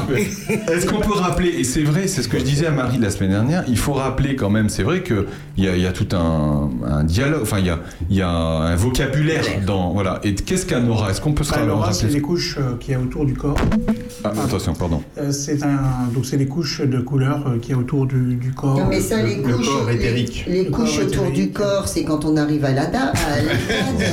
Sois sérieuse un peu. C'est le petit bébé. Voilà, on peut lui mettre- Eh, Ah oui, oui, soit tu... oui, c'est au début ou à la fin. Moi, je pensais à la fin.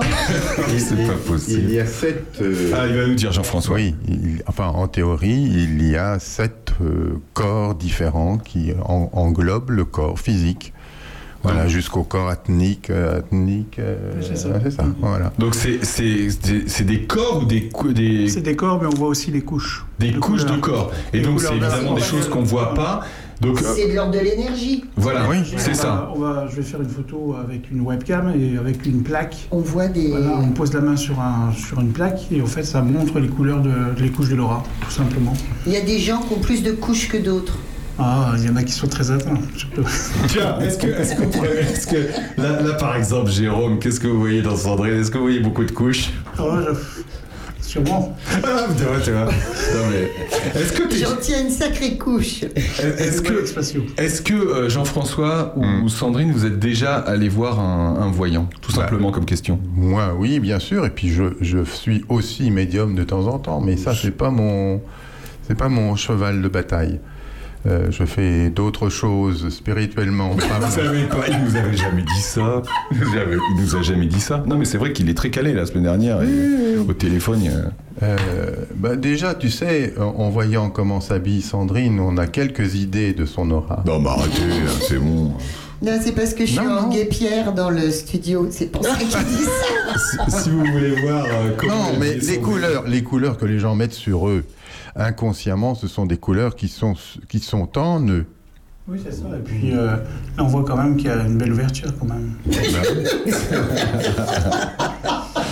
Non, non, mais c'est. c'est- Non, mais j'aime bien les médiums cool et mignons, sympas, quoi. Alors, rappelez-nous, Jérôme, quand vous dites que vous êtes euh, médium, est-ce que vous faites, euh, vous faites des Je fais des consultations consultations sur, euh, sur place. Donc les, les gens, les gens vont Les gens venir. viennent et ils ne parlent pas. C'est moi qui parle. Ah bon, c'est vrai? Eh oui. Ah bah non, le moins on en dit, mieux on se porte. Voilà, j'ai juste besoin du prénom et c'est tout. C'est pas vrai. Et alors, si je vous dis euh, Sandrine, euh, Sandrine, ça vous évoque. Non, mais ça peut se faire ou pas euh, avec Sandrine? Par exemple, si je vous dis Sandrine Bah, ça, le prénom Euh, si, Sandrine. elle, si elle n'est pas forcément réceptive après. Ah ouais, elle est peut-être pas très Mais, réceptive. puis- mais ça suffit, quoi. Lâchez-moi la les, les- les voyances, entre guillemets, parce qu'il y a une différence entre la voyance et la médiumnité, mais euh, les voyances faites au téléphone sont pour moi les plus extraordinaires. Ah bon? Parce que, bah justement, parce que le médium ou le voyant qui est au téléphone ne voit pas l'autre personne quand il la connaît pas, et les choses qui sortent sont vraiment pures, sont vraiment bonnes, quoi. Il n'y a pas de, de lien direct. Mm. Moi, de toute façon, je travaille que par téléphone. Voilà. Voilà, je fais des salons, euh, parce que voilà, j'aime bien les salons aussi, hein, c'est ce que je disais la semaine dernière, Mm. mais, mais c'est vrai que je travaille énormément par téléphone, et puis une- je travaille aussi en live sur Facebook. hein, Oui, vous faites sur, beaucoup de euh, live. hein. Je, je- je- je suis- allé voir du coup après euh, notre entretien et même un peu avant. Vous faites beaucoup de live. Vous vous, vous rencontrez, euh, vous faites des, des- des soirées. Il y a des, des gens devant En vous. fait, oui, non. C'est ça Non, non, ils s'inscrivent directement, quoi. Ils posent leurs questions. Ouais. Je choisis quand, ça vient. Non mais là, là, j'ai vu des vidéos où les gens étaient présents. Ah oui. Vous étiez dans la même En fait, pièce. je fais des conférences. D'accord. Demain après-midi à 14h30, je crois. 14h30 Samedi, dimanche, on, fait, euh, on fera deux conférences Ouais. voilà, qui seront retransmises aussi en live. D'accord, super. Voilà, que je mets sur Facebook euh, ou sur YouTube, hein, parce que j'ai des belles communautés. hein. J'ai 16 000 à peu près. Ouais, j'ai vu qu'il y avait beaucoup, beaucoup de monde, là, ouais. On est à 5 800 sur YouTube depuis euh, janvier. Ouais. Voilà. Et puis des fois, quand je vais à l'étranger, donc euh, notamment à Jérusalem, je fais beaucoup de live euh, Jérusalem. Voilà. Ça fait combien de temps que vous exercez? Oh, depuis euh, 25 ans. Voilà. Ce qui, ce qui m'a, donc, donc vous avez commencé jeune Bah, j'ai 48 ans. Ouais. ce qui m'a, ce qui m'a étonné, euh, surpris et puis euh, agréablement surpris dans, dans les vidéos que j'ai vues, c'est que euh, y a beaucoup de liens avec l'actualité quand même, je trouve. Oui, il n'y qu'un a qu'un domaine que je ne parle pas. Voilà, on peut parler de beaucoup de choses, mais surtout la politique, je n'aime pas parler de politique. Les, les- les gens euh, qui viennent vous voir ou qui vous posent des questions, est-ce qu'ils vous posent des questions que sur eux ou ils vous posent des questions justement sur euh, ce qui va se passer euh, en France, dans le monde, etc. Sur un peu tout. Mais Ouais. c'est plus personnel. Quand les gens font une consultation, c'est plus pour du personnel que, que savoir ce, que- ce qui va se passer demain. J'imagine qu'ils attendent des réponses. Ah, moi, je suis assez cash, hein, donc je dis ce que je pense. D'accord. je vois surtout. Et- et vous, vous le dites quand vous voyez pas? Ben, je le dis aussi. Oh, mais je ne vais pas dans le sens des gens, hein, par contre. Si on, euh, quelqu'un attend un retour de quelqu'un et que c'est pas annoncé, je vais pas lui dire euh, euh, il va revenir.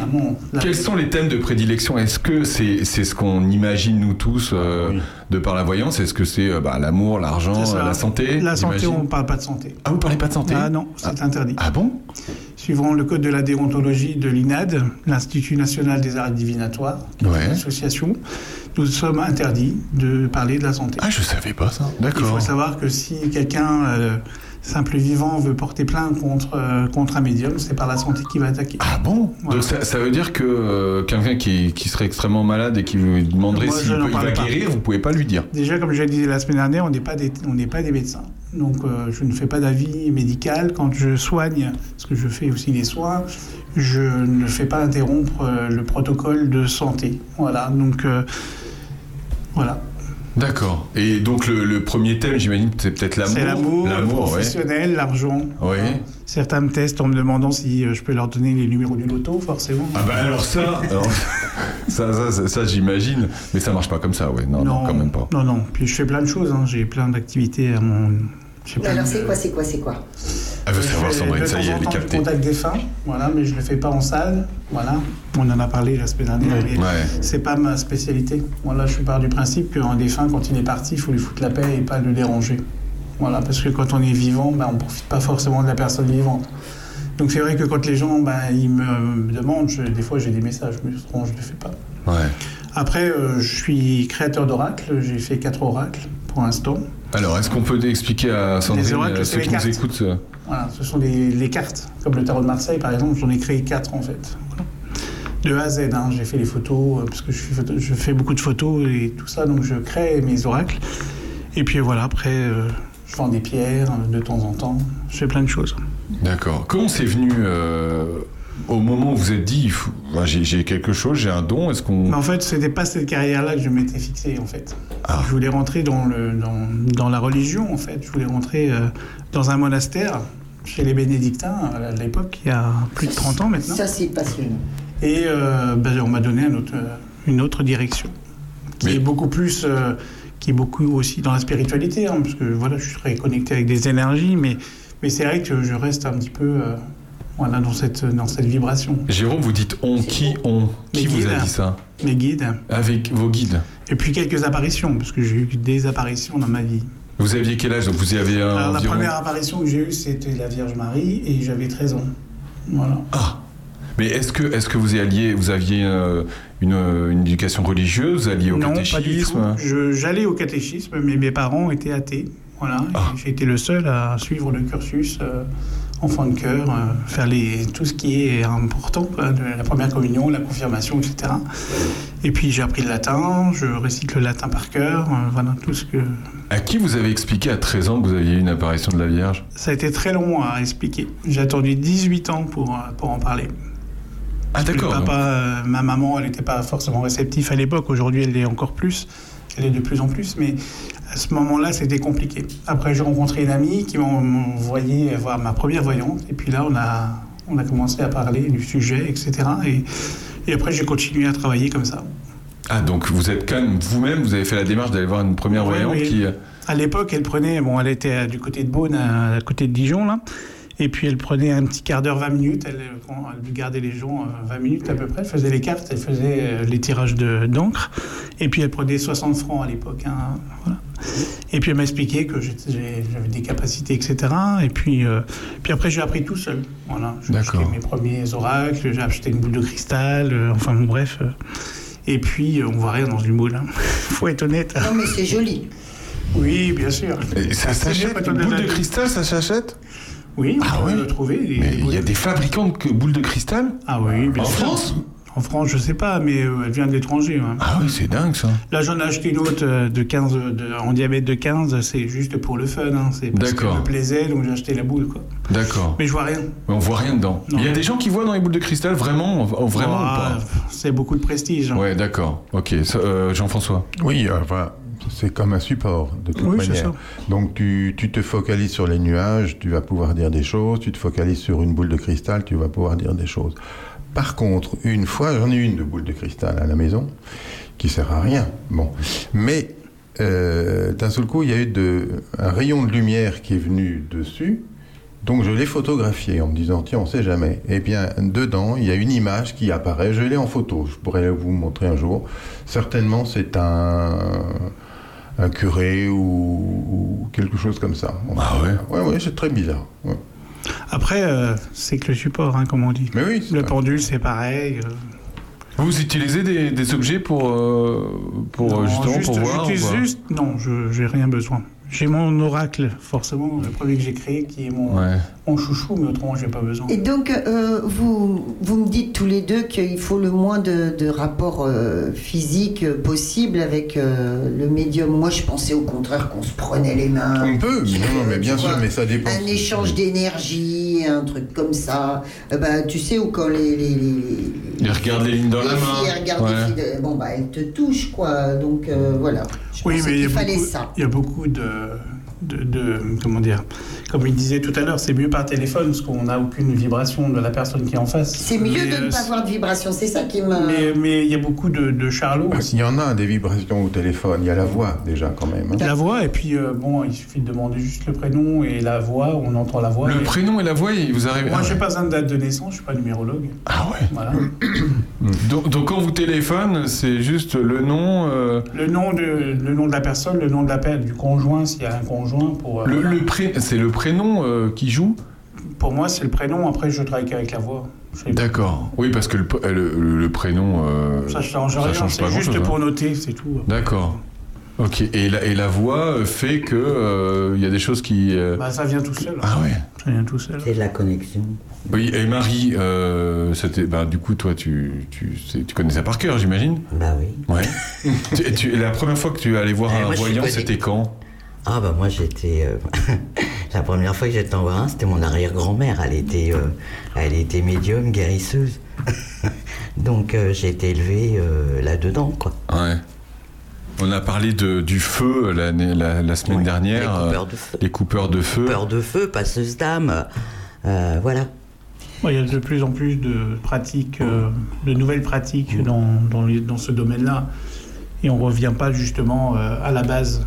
Voilà. Il y a beaucoup de passeurs d'âme, il y a beaucoup de guérisseurs qui se disent guérisseurs et tout. Mais c'est compliqué de trouver le- la bonne personne qui va nous, nous apporter euh, les réponses qu'on a besoin, justement. Généralement, elle est connue dans le, dans le village. Enfin, Oui, quand il y a quelqu'un qui, qui, ça, elle fait pas de pub. Elle fait pas de pub, ouais, c'est ça. Moi je sais que j'ai les, j'ai les prières de, de mon arrière-grand-mère. D'accord. J'ai tout. Bon, vous vous êtes connus comment tous les deux? Bah, c'est, elle m'a consulté. Enfin, C'est-à-dire que j'étais très très mal il y a. Ça va faire deux ans, hein, puisque j'ai eu un très très gros choc émotionnel. Et euh, c'est là que j'ai fait le zona, les yeux, Ah oui, tu la poitrine ça. et le ventre. Et euh, c'était insupportable. Et euh, bah, j'ai contacté Jérôme parce qu'on m'a donné les, les coordonnées de Jérôme. Et euh, bah, Jérôme, il m'a passé le, le zona en trois jours. Et depuis, on est restés euh, bah, très très amis. Ouais, bah, comme quoi. Et Jérôme, vous habitez où? Alors moi j'habite à Nantes, mes parents sont dijonnais. Et puis dans, je pense que dans quelques temps je partirai, euh, je vais rechanger de région. Voilà. Bah, c'est c'est- bah, une belle ville, c'est une belle région, Nantes, déjà. Oui, oui, mais ça fait 15 ans maintenant, il faut changer un peu de région. D'accord. Et est-ce que, euh, je me suis toujours demandé, vous, euh, est-ce que vous, vous voyez pour vous-même? Alors euh, au début je voyais pas, mais maintenant je vois très bien ce qui m'arrive. D'accord.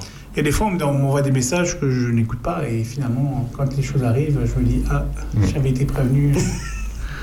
mais ça arrive très souvent hein, malheureusement, mais mais voilà, c'est ça, ne serait-ce que tout à l'heure.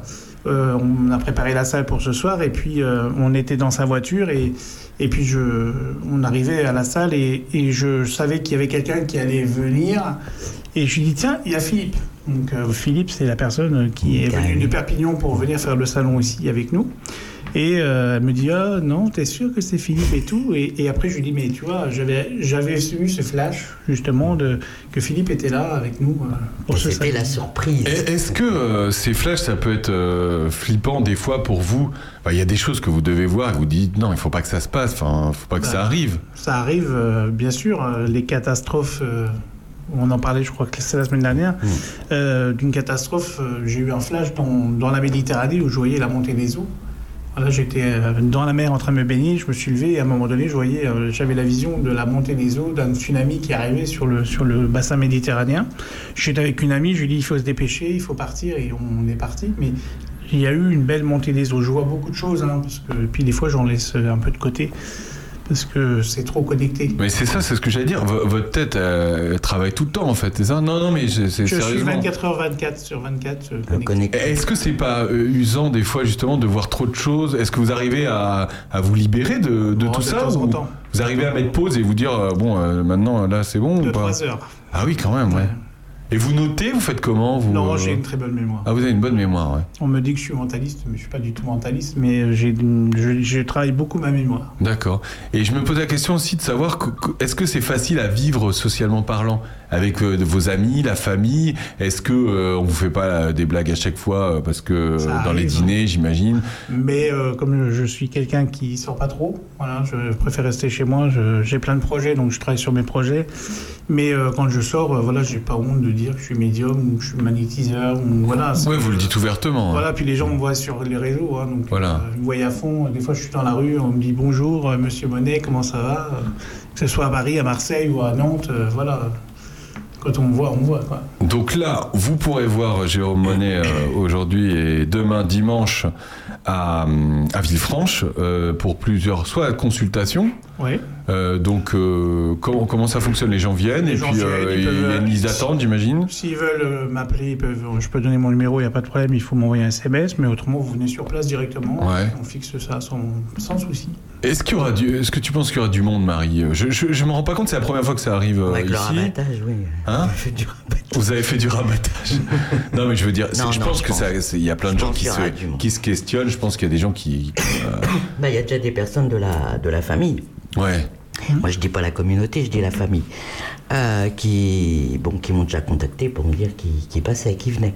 Après, euh, c'est un domaine euh, où ça attire les gens. Ouais. Voilà. Comme on parlait, tout, vous parliez tout à l'heure du vintage, ça, ça revient à la mode. Mais euh, l'ésotérisme, le bien-être, tout ça, ça, ça attire du monde. Ça attire Ouais. du monde.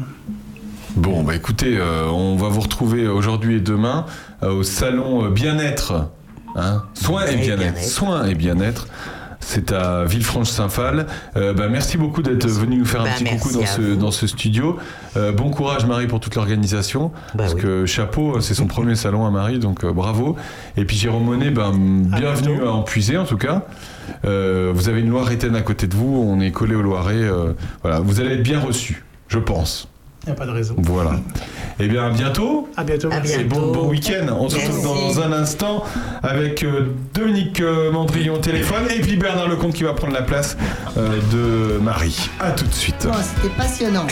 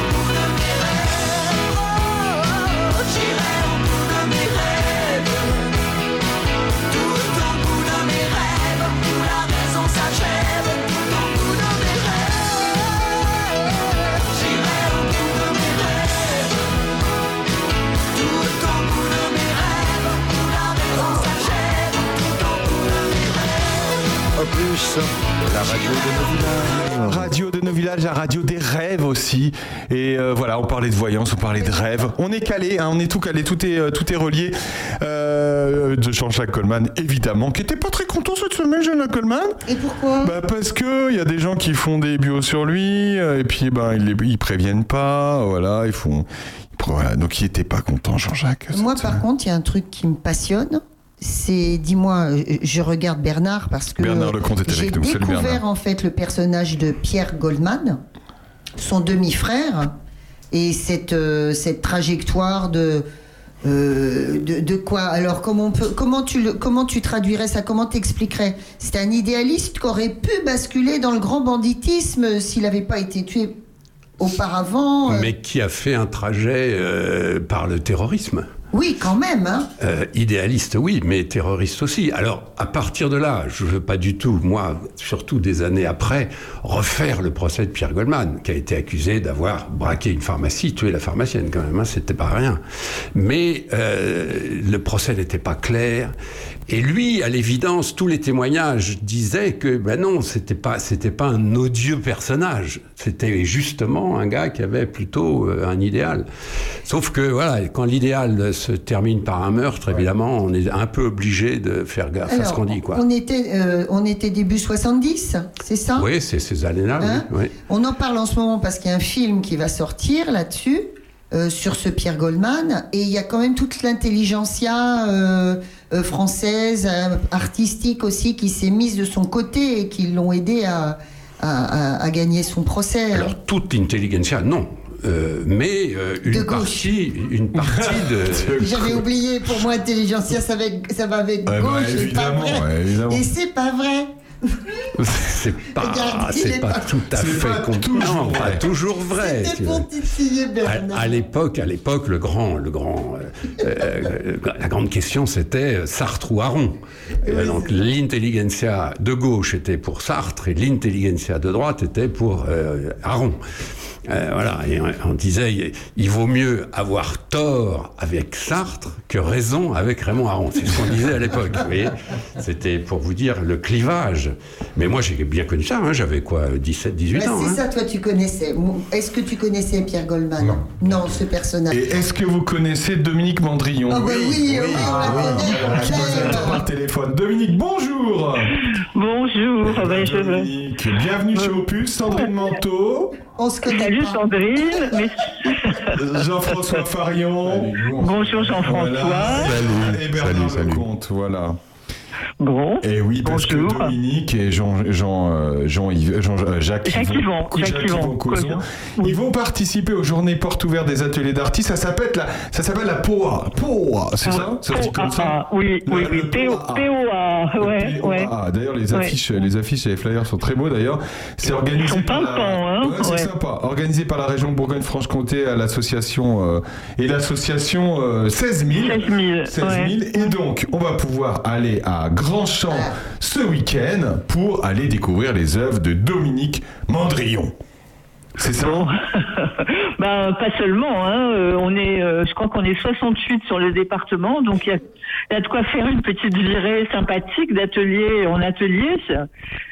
Et en fait, l'idée, c'est vachement sympa d'ailleurs. ce- En fait, c'est euh, c'est vraiment régional, c'est énorme. hein. Et- et- Oui, c'est la première fois que c'est la région. hein. La région, ils ont fait un- quand même euh, un assez gros boulot euh, sur euh, les professions artistiques. Depuis deux, trois ans, là, ils réunissent des tables rondes, ils interrogent, ils, euh, et, et ils ont une de leurs premiers, un, des premiers projets sur lesquels ils ont débouché, c'est ces portes ouvertes régionales. Et comment ils sont tombés chez vous à, à, Grandchamp, euh, Dominique Eh ben, écoute, dans Lyon, il y avait, euh, on, on a une longue tradition quand même des portes ouvertes d'ateliers d'artistes. hein. Le département, il en organise depuis 20 ans, et donc nous, on y a participé euh, euh, assez, pas régulièrement, j'irai pas régulièrement, mais on y, a, on y a participé quelques fois, et donc je suppose qu'ils ont, qu'ils ont récupéré les, T'étais dans les le carnet filles. d'adresse. Voilà, Euh, exactement. Sandrine. Oui. Dominique, est-ce que tu as participé à l'époque aux portes ouvertes qui étaient euh, organisées par les artistes iconais Oui, c'est ça, c'est celle c'est Avec ça que je te Philippe parle, hein. Motron. Absolument, voilà. Et je suis hein. contente de pouvoir évoquer Philippe Motron, qui était un ouais. type euh, haut en couleur et ouais, formidable. Ouais, ouais, ouais, puis qui a fait beaucoup pour les artistes Ah, euh, avec une foi vissée ouais. au, au corps euh, qui donnait une énergie folle. Ouais, ouais, ouais. Bon. Qu'est-ce qu'on va pouvoir voir Que- Qu'est-ce que vous peignez, euh, Dominique Qu'est-ce que tu peins, euh, Dominique Ah, alors, euh, qu'est-ce qu'on peint? Ben, euh, Jacques Yvon et moi, on peint des choses très différentes. C'est nos derniers travaux. Moi, je fais de la peinture et des collages. Euh, je fais des choses abstraites et je fais des choses euh, très figuratives euh, qui sont comme des espèces de moments de vie. euh, de voilà, faut faut voir. C'est euh, Des, des moments de vie à la campagne comme ici ou ailleurs? Non non partout. Qu'est-ce que qu'est-ce qu'est-ce que tu faisais dans la vie, euh, Dominique? Est-ce que tu as été inspiré par des choses Euh, particulières ou pas? bah, Oui, moi j'ai toujours beaucoup travaillé dans la défense des droits, les droits des femmes, les droits des migrants, les droits des personnes en situation de handicap. Donc voilà, j'ai une peinture qui est euh, aussi qui est à la fois sensible et un peu militante et un peu euh, un peu euh, percutante des fois. Voilà. D'accord. Sandrine. Tout ce que tu, tout ce que tu nous dis, là, droit des femmes, droit des handicapés, Ouais, etc., ouais, ça ouais. me rappelle les discussions formidables, on en parlait avec Jean-François, les discussions Absolument. formidables qu'on pouvait suivre. Euh, au, au café euh, Méli-Mélo. C'est ça. Ah, Mais oui, bien sûr, Ouais, bah bah ouais. Ouais, ouais. Ça s'est arrêté ce qu'a fait euh, Dominique? Euh, écoute, ça s'est arrêté euh, euh, un peu faute de combattants parce qu'on a, pu- on a été mal. Il y a plusieurs d'entre nous qui sont tombés malades. Euh, et puis euh, aussi parce qu'il y a eu euh, le, le Covid, Le Covid, ouais, oui, et que ça. tu le concept du café Méli-Mélo où on quand même on se frottait quand même pas mal les uns aux autres, euh, euh, c'était euh, c'était pas très adapté quoi. ouais. Et puis du coup euh, après le Covid, bah, il n'y a pas eu euh, l'énergie de, de reprendre. Bah, ça manque, je trouve, dommage, sur oui, le c'est territoire. Oui, c'est vrai, ça manque, hein, ouais, ça manque. Bon. Parce que vous voyez quoi Une fois par, par semaine, hein, c'est ça Non. Euh, non, c'était une fois par mois. Une fois par un- mois, un, ouais. sam- un samedi soir par mois. Un samedi soir par mois, ouais. Ouais, ouais. Mais bon, que, et je trouve qu'il y a beaucoup de choses qui se font dans le coin. hein. Il y a, il y a beaucoup de gens qui ont pris le relais, il y a beaucoup d'initiatives, il y a beaucoup de. Bah, c'est- Non, dans enfin, ce il y a genre-là, Pas dans ce genre-là, peut-être pas, mais enfin, c'est c'est vrai que, et on le dit euh, à cette émission toutes les semaines, et on en fait, euh, et on en fait évidemment euh, euh, les lumières de tout ce qui se passe. Évidemment qu'il y a plein de choses, mais c'est vrai que dans ce domaine-là, il y a, non, il y a, il y a peut-être pas. Cela dit. Ouais, Non, temps ça a duré pas exactement la même chose. Ouais. Combien de temps ça a duré ce café associatif, Dominique Euh, ça- oh non, plus que ça, 5 ans. hein. Ouais. D'accord. Ouais, cinq ans. Donc, sur les portes ouvertes, moi, je voudrais dire un truc quand même. C'est, euh, euh, je voudrais dire qu'il faut pas hésiter à venir. Je sais que, je sais que euh, des fois on se dit, mais moi, je suis pas amateur d'art, mais moi, j'y connais rien, etc. Ça, je pense que c'est euh, c'est intéressant d'aller voir des lieux qui sont euh, des fois un peu extraordinaires. C'est intéressant d'aller découvrir des personnes euh, qui font un métier euh, euh, pas pas ordinaire non plus. Euh, et les, les artistes qui ouvrent leurs portes, ils ouvrent leurs portes parce qu'ils ont vraiment besoin du retour des autres sur leur travail. Ils ont vraiment besoin de savoir, euh, euh, ben voilà ce que je, ce que je peins là, où j'ai mis euh, euh, telle ou telle émotion. Toi, qu'est-ce que tu vois? Comment tu le ressens? Euh, Voilà, c'est on a vraiment besoin de parler avec euh, avec euh, avec le, le public et euh, ces, ces occasions-là ne sont pas si fréquentes. Ouais. Je sais pas si je me fais. Non, non, mais c'est, c'est- on, on écoutait euh, religieusement. Euh, l'atelier s'appelle 3, 4, 5, c'est ça? Ouais, c'est atelier 3, 4, 5, oui. Oui, parce que c'est, un- c'est aussi un lieu associatif euh, où on organise euh, des, des week-ends et des semaines l'été euh, où on, on, on peint euh, en groupe, quoi, à plusieurs. D'accord. Ok. Voilà. Comment Ouais. on, peut, on peut vous trouver euh, facilement euh, au dou- Alors- 12 rue du Bignon C'est où? C'est 12 rue du Bignon, ce sera fléché, hein. Ouais. Euh, mais 12 rue du Bignon, c'est bien dans le village de Grandchamp. Oui, en fait, ce qui est, c'est, ce qui est simple, euh, je, je, je crois, hein, j'ai la carte sous les yeux, donc ça va être super simple. En fait, c'est direction euh, l'aire de loisirs, quoi. Oui, exactement. Voilà, c'est la direction de loisirs. Ouais.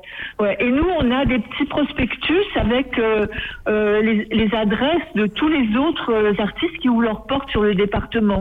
Oui, oui, tout à fait. D'ailleurs, Voilà. ces prospectus sont disponibles chez les commerçants. hein.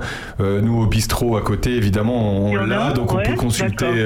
il nous a été voilà. distribué. Bah, là, l'office de tourisme est fermé, mais enfin, ça, Bah ça a été distribué largement, effectivement, par l'office de tourisme. Donc, il faut aller découvrir les œuvres de Dominique. Et de, euh, Jean, et Jacques Jean-Jacques, Yvon, et de Jacques. Yvon, Jacques Oui. Yvon, et euh, vous serez tous les deux. Du coup, vous avez beaucoup d'œuvres à montrer? Euh, Est-ce qu'on a beaucoup d'œuvres Jacques Yvan, il fait des très grandes œuvres, donc il Ouais, en il a. prend de une- place, hein, Jacques Yvan, hein. ouais, Il prend énormément de place. donc euh, il y a une dizaine de grandes peintures, et moi je fais des choses plus petites, euh, et donc il y en a peut-être euh, une, une trentaine. voilà. L'idée, c'est de montrer, juste de montrer, c'est montrer d'acheter, c'est montrer de déc- Ah oui, t'as raison, t'as raison, t'as raison de me tendre la perche. J'avais oublié de le dire, pourtant je m'étais mis un papier pour pas Mais oublier. je, je- je savais que tu allais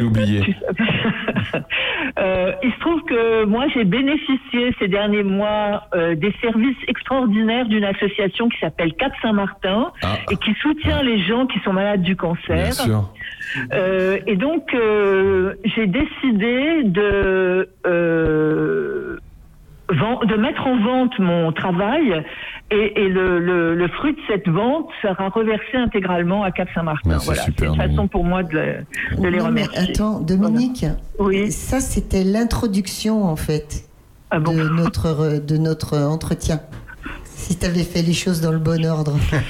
C'est super. ouais. Ça c'est super. Bravo. Euh, Jean-François. Oui, alors Dominique, euh, moi je suis en train d'initier à, à l'église de, de d'ici, à l'église Saint-Sébastien, Ouais, ouais. des expositions de peinture. On va commencer avec Marie Salentin qui est à Oui, Augiblier. oui, je vois, je vois bien qui Voilà, alors comme en plus elle a fait toute une série avec des anges, c'est super, Oui, donc ça va oui. très bien dans l'église.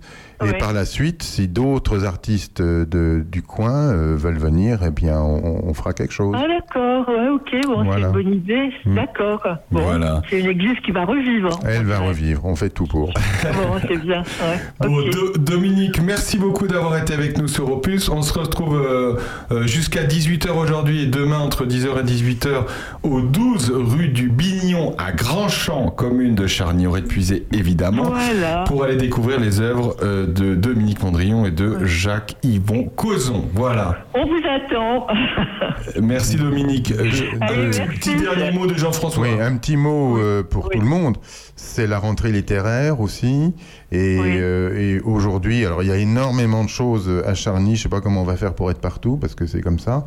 Mais entre la bibliothèque, euh, donc Émilie et puis euh, Virginie, il va y avoir des présentations de ce qu'elles aiment, les œuvres qu'elles préfèrent. Ça, ça va être superbe. C'est pas Émilie, c'est Annette qui fait les Non, présentations. non, c'est pas Annette, c'est Émilie. Non, c'est Annette. Ah bon Bon, J'ai Dominique, pris en je- photo. Dominique, J'ai je te laisse. il- je crois qu'il se passe c'est- quelque chose là. euh. C'est à 18h ça, non C'est en fin de journée Oui, c'est en fin de journée. Ça tombe bien, et ben, dès que vous sortez de Grand Champ, vous pouvez aller directement. Exactement. Je fonce à la bibliothèque. Super. Merci Dominique, à bientôt. Allez, au revoir. Au revoir, merci. Dans un instant, euh, Bernard Lecomte. Bernard est prêt à nous parler d'actualité. Aïe, aïe, aïe. El Kabash, Constitution. Oui, on va voir un peu tout ça. À tout de suite. sans épreuve ni bombe.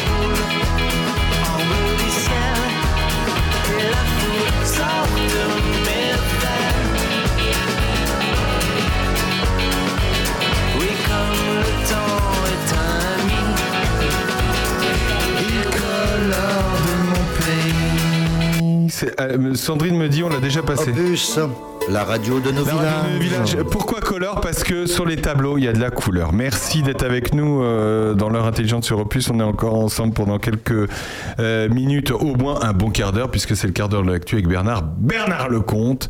Ça va Bernard? Bonjour à tous. Une bonne semaine d'actualité, enfin une bonne semaine avec une, une mauvaise nouvelle quand même avec le premier sujet, c'est la mort de Jean-Pierre Cabache, que tu as bien connu d'ailleurs. Oui, Jean-Pierre Elkabach, effectivement, euh, c'est 50 ans de présence médiatique, c'est 50 ans d'activité journalistique. Et euh, oui, les, circonstances de la vie ont fait que je l'ai je l'ai bien connu, on, on s'aimait bien. Euh, il avait notamment euh, une émission euh, sur Public Sénat. Oui. Certains se rappellent cette émission qui s'appelait Bibliothèque Médicis. Ah, C'était tourné dans une... euh, C'était magnifique. C'était dans la bibliothèque Ah du ouais. Sénat, qui est Magnifique. un chef-d'œuvre. La bibliothèque Ouais, du ouais. Sénat, le, le- le jour des, le- le- pour les journées du patrimoine, il faut aller visiter le Sénat. C'est tout à fait étonnant. Et euh, il m'avait invité à cette émission qui était consacrée euh, au pape, euh, à l'Église, le malaise de l'Église, etc. Enfin bon. Et euh, je me rappelle encore, c'est que en général, quand, vous êtes invité à une émission, ben, vous arrivez à l'heure et puis vous répondez aux questions qu'on vous pose. Non, lui, m'a invité une heure avant au café en face du Sénat pour me dire alors écoute, tu vois ça comment Qu'est-ce qu'on on parle de quoi Qu'est-ce que tu trouves plus intéressant que d'autres, etc. Et ça m'avait confirmé dans cette idée que El Kabash, c'était un incroyable perfectionniste. Alors, perfectionniste, ça ne veut pas dire parfait. Hein. L'homme n'était pas parfait. Mais est-ce qu'il faisait ça avec tous ses invités, tu penses? Non, je pense pas, mais, mais en général, il, il en prenait un, comme ça, sur lequel il se reposait, en quelque sorte. Alors bon, moi j'avais fait Les Secrets du Vatican, j'avais fait la biographie de Jean-Paul II, etc. Donc j'étais assez en béton sur tous ces sujets-là. Et donc, tout simplement, il, il se reposait sur moi, sur ce qu'on avait dit, pour construire son émission pendant une heure de façon intelligente. Sandrine Pourquoi tu dis qu'il n'était pas parfait? Je connais pas du tout. euh, Non, je veux dire, il faut connais, pas. Mais, euh, Quand, quand quelqu'un euh, disparaît comme ça, on a toujours tendance à l'encenser, à en faire un petit peu un, un saint. Bon, tout le monde sait que Jean-Pierre Elkabbach, c'était pas un saint, c'était un homme de pouvoir, c'était un homme un peu, un peu, un peu sulfureux, tu Je pense, dire. j'allais dire non, ça. pas sulfureux, parce que sulfureux, c'est quelqu'un qui a la dent dure et qui dit des choses terrifiantes. Non, lui, c'était un perfectionniste, c'est-à-dire qu'il il lisait énormément. C'est probablement le dernier journaliste français à, à- à avoir lu à ce point. Aujourd'hui, les nouveaux journalistes lisent pas de livres. El Kabbach, il lisait des livres matin, midi et soir, entre ses interviews, ses émissions, etc. C'était un très très grand lecteur. Et il n'y a pas de mystère. Quelqu'un qui lit énormément de livres, eh ben, ses émissions sont plus intelligentes que les autres. Ah. C'est aussi simple que ça, parce que ses questions sont plus futées, parce que les références sont plus intelligentes, sont plus fines, et il faut reconnaître que c'était ça a été le grand intervieweur de la presse française. Je le dis, c'est pas de l'amitié ou de la révérence, c'est tout simplement que il a appris à des dizaines de jeunes journalistes qui aujourd'hui sont des grands intervieweurs. Je pense à Sonia Mabrouk, je pense à, à trois ou quatre euh, autres, euh, Léa Salamé, des gens comme ça, qui sont des bons intervieweurs ou de bonnes intervieweuses. Souvent, c'est El Kabbach qui les a lancés. Parce qu'il a, il a créé, enfin pas créé, il n'a pas créé l'interview naturellement, mais il a inventé une forme d'interview. L'interview euh, punch. Il préparait toujours sa première question, on l'a beaucoup Ouais, dit à la bien télé sûr. euh, cette semaine, parce que il voulait, il voulait euh, déséquilibrer la personne qui vient. Parce que on regarde la télé, on voit un homme politique qui arrive, qu'il soit de gauche ou de droite. Le gars, il est là, il a, tra- il a travaillé son truc, il sait qu'on va pas trop l'embêter, et son problème, c'est de faire passer son message. Donc, comme il a pris des cours, c'est maintenant presque tous les hommes politiques ont pris des cours, du training. Le gars arrive et il sait. Et le Kabash, lui, refusait ce système. Et quand le gars était là avec ses choses à dire, lui, il le prenait complètement euh, par derrière et, et le, et le plaquait au sol. Il dit alors, là maintenant, il faut répondre. hein. Et c'est vrai qu'il a inventé l'interview punch qui, euh, franchement, dans un siècle où tout ça est quand même de la beaucoup de collusion, beaucoup de, de copinage, faut reconnaître que la vie politique c'est quand même beaucoup de copinage. Tous ces gens qui habitent à Paris, qui sortent des mêmes écoles, qui fréquentent les mêmes restaurants et qui font les mêmes médias, euh, en réalité ils sont un peu de connivence partout. Et El Kabash, lui, euh, refusait ça. Et donc, à chaque fois, il prenait la personne et paf Alors, Ça devait être flippant pour un invité de se dire oh là j'ai- je fais le cabage ce matin. euh, On se prépare pas quoi, parce qu'on connaît pas la- le, le premier step qui va nous mettre dès le début. là. Non, alors, c'est-à-dire, c'est toujours pareil. Oui, au début, les Ah oui. premières interviews, mais même euh, Nicolas Sarkozy a dit ça la Ouais, première bien fois. sûr. La première fois que j'ai été interrogé par El Kabbach, je suis arrivé tout petit gamin. Et en même temps, dans le même temps, le, le fait d'être interviewé par El Kabbach, ça vous donnait une existence politique. D'un seul coup, vous étiez dans le, dans, dans le peloton de tête des hommes politiques, Bah, parce que vous étiez passé par El Kabbach, quoi. Marchait, marchait, c'est- Marchait. on dit toujours marchait El Kabash, quoi. Toujours parce que à l'époque, il faut se rappeler que Georges Marchais était, c'était donc le secrétaire général du Parti communiste français, Et euh, il avait une gouaille de, de banlieusards qu'il qu'il cultivait d'ailleurs. Et il parlait d'El Kabash comme ça. Alors, Ah El ça. Kabash, quoi. Et c'est Ça, entré, c'est entré dans, dans les, dans les habitudes au point que plusieurs humoristes ont utilisé ça. Il y a eu Pierre Douglas, d'abord, que, que on a un petit peu oublié aujourd'hui, mais qui est un type très sympa, un ancien journaliste. C'est lui qui avait d'ailleurs inventé le Taisez-vous, El Kabash Bon. Et il y avait et Thierry Leon. Thierry Leon a Ouais, beaucoup sûr. utilisé aussi El Kabash. Arrêtez, El Kabash, ça commence à bien faire. et c'est vrai que c'est entré dans les mémoires par ce, ce côté humour et imitation. Mais en réalité, c'est vrai, El Kabash, c'était une sacrée personnalité. Au fond, euh, c'était c'était celui. Il, représentait de cette génération avec Michel Drucker, avec Alain Duhamel, avec Catherine Ney, avec Michel Cotta. C'est cette génération-là euh, qui, est, qui est une génération qui aujourd'hui a plus de 80 ans. Beaucoup sont restés encore très en forme. J'ai vu l'autre jour Catherine Ney, je peux garantir qu'elle est très en Et forme. elle était belle. Hein. Et elle est belle. Ah et puis, là et là puis, là moi, j'aime beaucoup Catherine Ney, qui est une femme qui est pas du tout comme les autres. Alors, elle pas du tout euh, la grande bourgeoise qui arrive dans la, dans la politique, hein, pas du tout. Euh, j'aime beaucoup Catherine Ney. Mais j'aimais bien aussi El Kabash. Il était souvent brutal, il était souvent injuste, il était souvent proche du pouvoir. Mais quel journaliste Quel journaliste Bon, voilà, c'était l'hommage de Bernard Lecomte à, à El Non, je- oui, oui, je voulais dire justement, euh, quand ses élèves, euh, entre guillemets, parlent de lui, euh, il, leur disait souvent, euh, c'est ce qui compte, c'est pas ce que vous dites, c'est pas ce que tu dis, c'est ce que dit l'invité. Et aujourd'hui, hélas, on a beaucoup de journalistes qui parlent, qui parlent, qui coupent la parole et qui se foutent totalement de ce que on, pense- a, on a aussi, oh attends, on a des journalistes qui coupent la parole et on a aussi, et on a aussi des invités qui coupent la parole aux journalistes. ah non. Alors, bah, reprends la dernière allocution, enfin, c'est pas une allocution, la dernière interview de- d'Emmanuel Macron euh, sur, sur, sur, sur les grandes chaînes. Ah bah c'est, je veux dire, il les a coupés de là où c'est, euh, je sais plus Mais oui, mais euh, c'est l'invité qui doit parler, c'est pas les ah, journalistes moi, qui je, doivent mais je suis s'imposer. d'accord avec vous, mais, mais, mais je veux dire, ils savent, ils savent qu'ils ont un temps réduit pour dire les choses. Ils, ils s'en foutent de couper le. de Ils couper ont un temps réduit pour faire dire ce qu'ils veulent entendre. ça, d'accord. C'est complètement Ils sont différent. terribles. Hein. Enfin, c'est un peu des, enfin, ça dépend. des- mais je suis d'accord avec vous et, c'est dans l'autre sens aussi des fois, Bernard. Non, il y a un équilibre à trouver entre aujourd'hui tout ça. Enfin, il faut pas oublier que ça fait 70 ans qu'il y a des interviews euh, à la télé, etc. Depuis les fameuses cartes sur table, etc. Donc aujourd'hui, les uns et les autres connaissent la musique. L'homme politique qui arrive à la télé, il a fait des cours, il a fait du training, il sait ce qu'il veut dire, et s'il est très malin, il va imposer son discours. Ce qui va un peu gêner, euh, parce que quand, quand moi j'écoute euh, la télé ou la radio, c'est pas pour me faire imposer un discours. J'ai besoin de quelqu'un qui donne le ton et puis qui le reprenne. Et c'est pas forcément les questions que le journaliste avait préparées. C'est ça. Et alors pareil du côté journaliste, les journalistes sont très bien formés, pas tous. Et certains sont ou bien complaisants ou bien faiblards.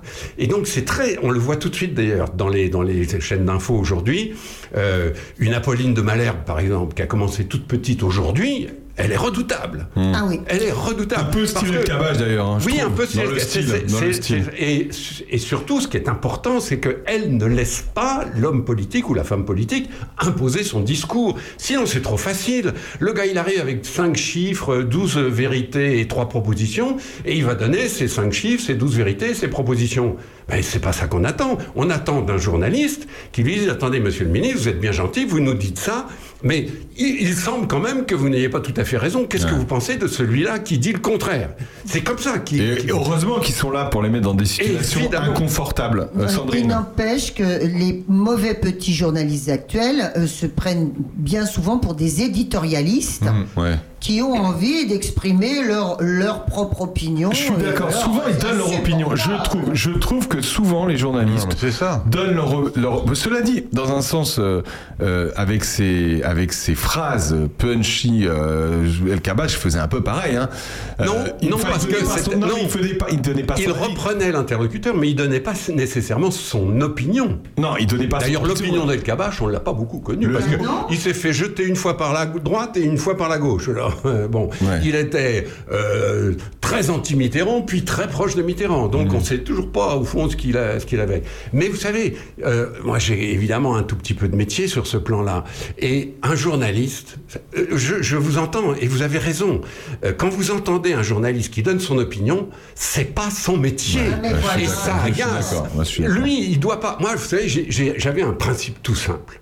Quand je rentrais de reportage, etc., je dis mais ce que je pense, mais tout le monde s'en fout. Qu'est-ce qui s'intéresse à ce que pense Bernard Lecomte, journaliste de l'Express qui rentre de Moscou, etc., et qui passe à RTL Mais on s'en fiche complètement de ce que je pense. En revanche, ce que je sais, ça, ça intéresse. Parce que je viens de là-bas, parce que j'ai interviewé des gens, parce que j'ai analysé une situation, parce que j'ai lu les, les journaux de, de l'époque, etc. Et donc, ce que je sais, ça intéresse. Et ça peut être utile. Mais ce que pense Bernard Lecomte, mais tout le monde s'en tape. Et c'est ça l'essentiel. Il y a beaucoup de jeunes journalistes qui n'ont toujours pas compris que leur opinion, on s'en tape. Mais après, comme tu dis, Bernard, il faut savoir. Il faut avoir bossé, en fait. Mais oui. C'est ça. Parlons de la réforme de la Constitution. Parce que, anniversaire quand même, la Constitution a eu 65 ans mercredi. Oui, Ah alors c'est vrai. alors, 65 la Constitution, il faut rappeler, hein, nos auditeurs, tout le monde n'est pas euh, diplômé en droit administratif ou constitutionnel. Donc euh, la Constitution, c'est la forme supérieure de la loi. Dans, la façon dont l'État intervient, il y a, euh, nous, à Charny, il y a des arrêtés municipaux, il y a des arrêtés préfectoraux au niveau du département, il y a des décrets, il y a des euh, lois, et puis tout en haut, il y a la Constitution. La Constitution, c'est euh, ce que le peuple a voté, c'était le 4 octobre 1958, enfin le référendum avait eu lieu quelques jours avant, et 80% des Français ont voté pour la constitution de ce qu'on appelle la Ve République. C'est quand De Gaulle est revenu au pouvoir, De Gaulle avait dit on arrête avec euh, euh, la politique de la Quatrième République qui était euh, confuse, euh, c'était compliqué, la France était bloquée, il y avait la guerre d'Algérie, etc. Et De Gaulle a dit on repart à zéro avec une constitution toute neuve. Et l'idée principale de De Gaulle, c'était que il fallait à la France un vrai chef. Parce que tant qu'il y avait des assemblées, alors le- la, la Chambre des députés et puis le Sénat qui se bagarraient entre elles, ça pouvait pas coller. Il fallait un chef. Or, la France, c'était une république. Donc il n'y a pas de roi. Alors que la plupart de nos voisins, les autres pays d'Europe, souvent ont un roi ou une reine, qui est un petit peu l'arbitre des élégances, l'arbitre des pouvoirs. Nous pas. Donc De Gaulle avait inventé ce qu'on appelle, en rigolant un peu, une monarchie républicaine, avec un président de la République, que De Gaulle a tenu contre vents et marées à faire élire au suffrage universel direct, ça c'était une révolution. Ça se passe en 62, c'est après ça. Et De Gaulle a, a imposé ça, que le président de la République soit élu au suffrage universel direct, par le peuple. Et tout le monde avait dit à l'époque, mais c'est de la folie. D'ailleurs, on se souvient encore que François Mitterrand avait dit, mais c'est un coup d'État. Euh, François Mitterrand avait fait un livre spécial qui s'appelait Le coup d'État permanent. Vous vous rappelez peut-être Et donc Mitterrand était complètement contre cette situation. Inutile de vous dire que lorsque Mitterrand est devenu président de la République, d'un seul coup, d'un seul coup, il était complètement pour. Alors, est-ce qu'il faut réformer cette cinquième République? On en parle tout le temps. Moi, je suis très prudent parce que la, Républi- République. Alors, faut, là encore, il faut se rappeler. Pourquoi on dit la cinquième République? Parce qu'en deux siècles, la France n'a pas arrêté de changer de régime. On a eu la Révolution, la première République, on a eu l'Empire avec Napoléon Ier, on a eu la première Restauration, deuxième Restauration, deuxième République, puis l'Empire à nouveau, Napoléon III, et puis la troisième République, et puis la quatrième République, et puis sous Vichy, on a eu l'État français, et enfin la cinquième République grâce à De Gaulle. Mais on, est considéré par les- nos voisins européens comme des cinglés. On n'arrête pas de changer, nous. Or, Si c'est pour faire mieux, ou alors, ça oui, correspond non, et puis, mieux et la- puis ça correspond au tempérament au de la oui, France. voilà.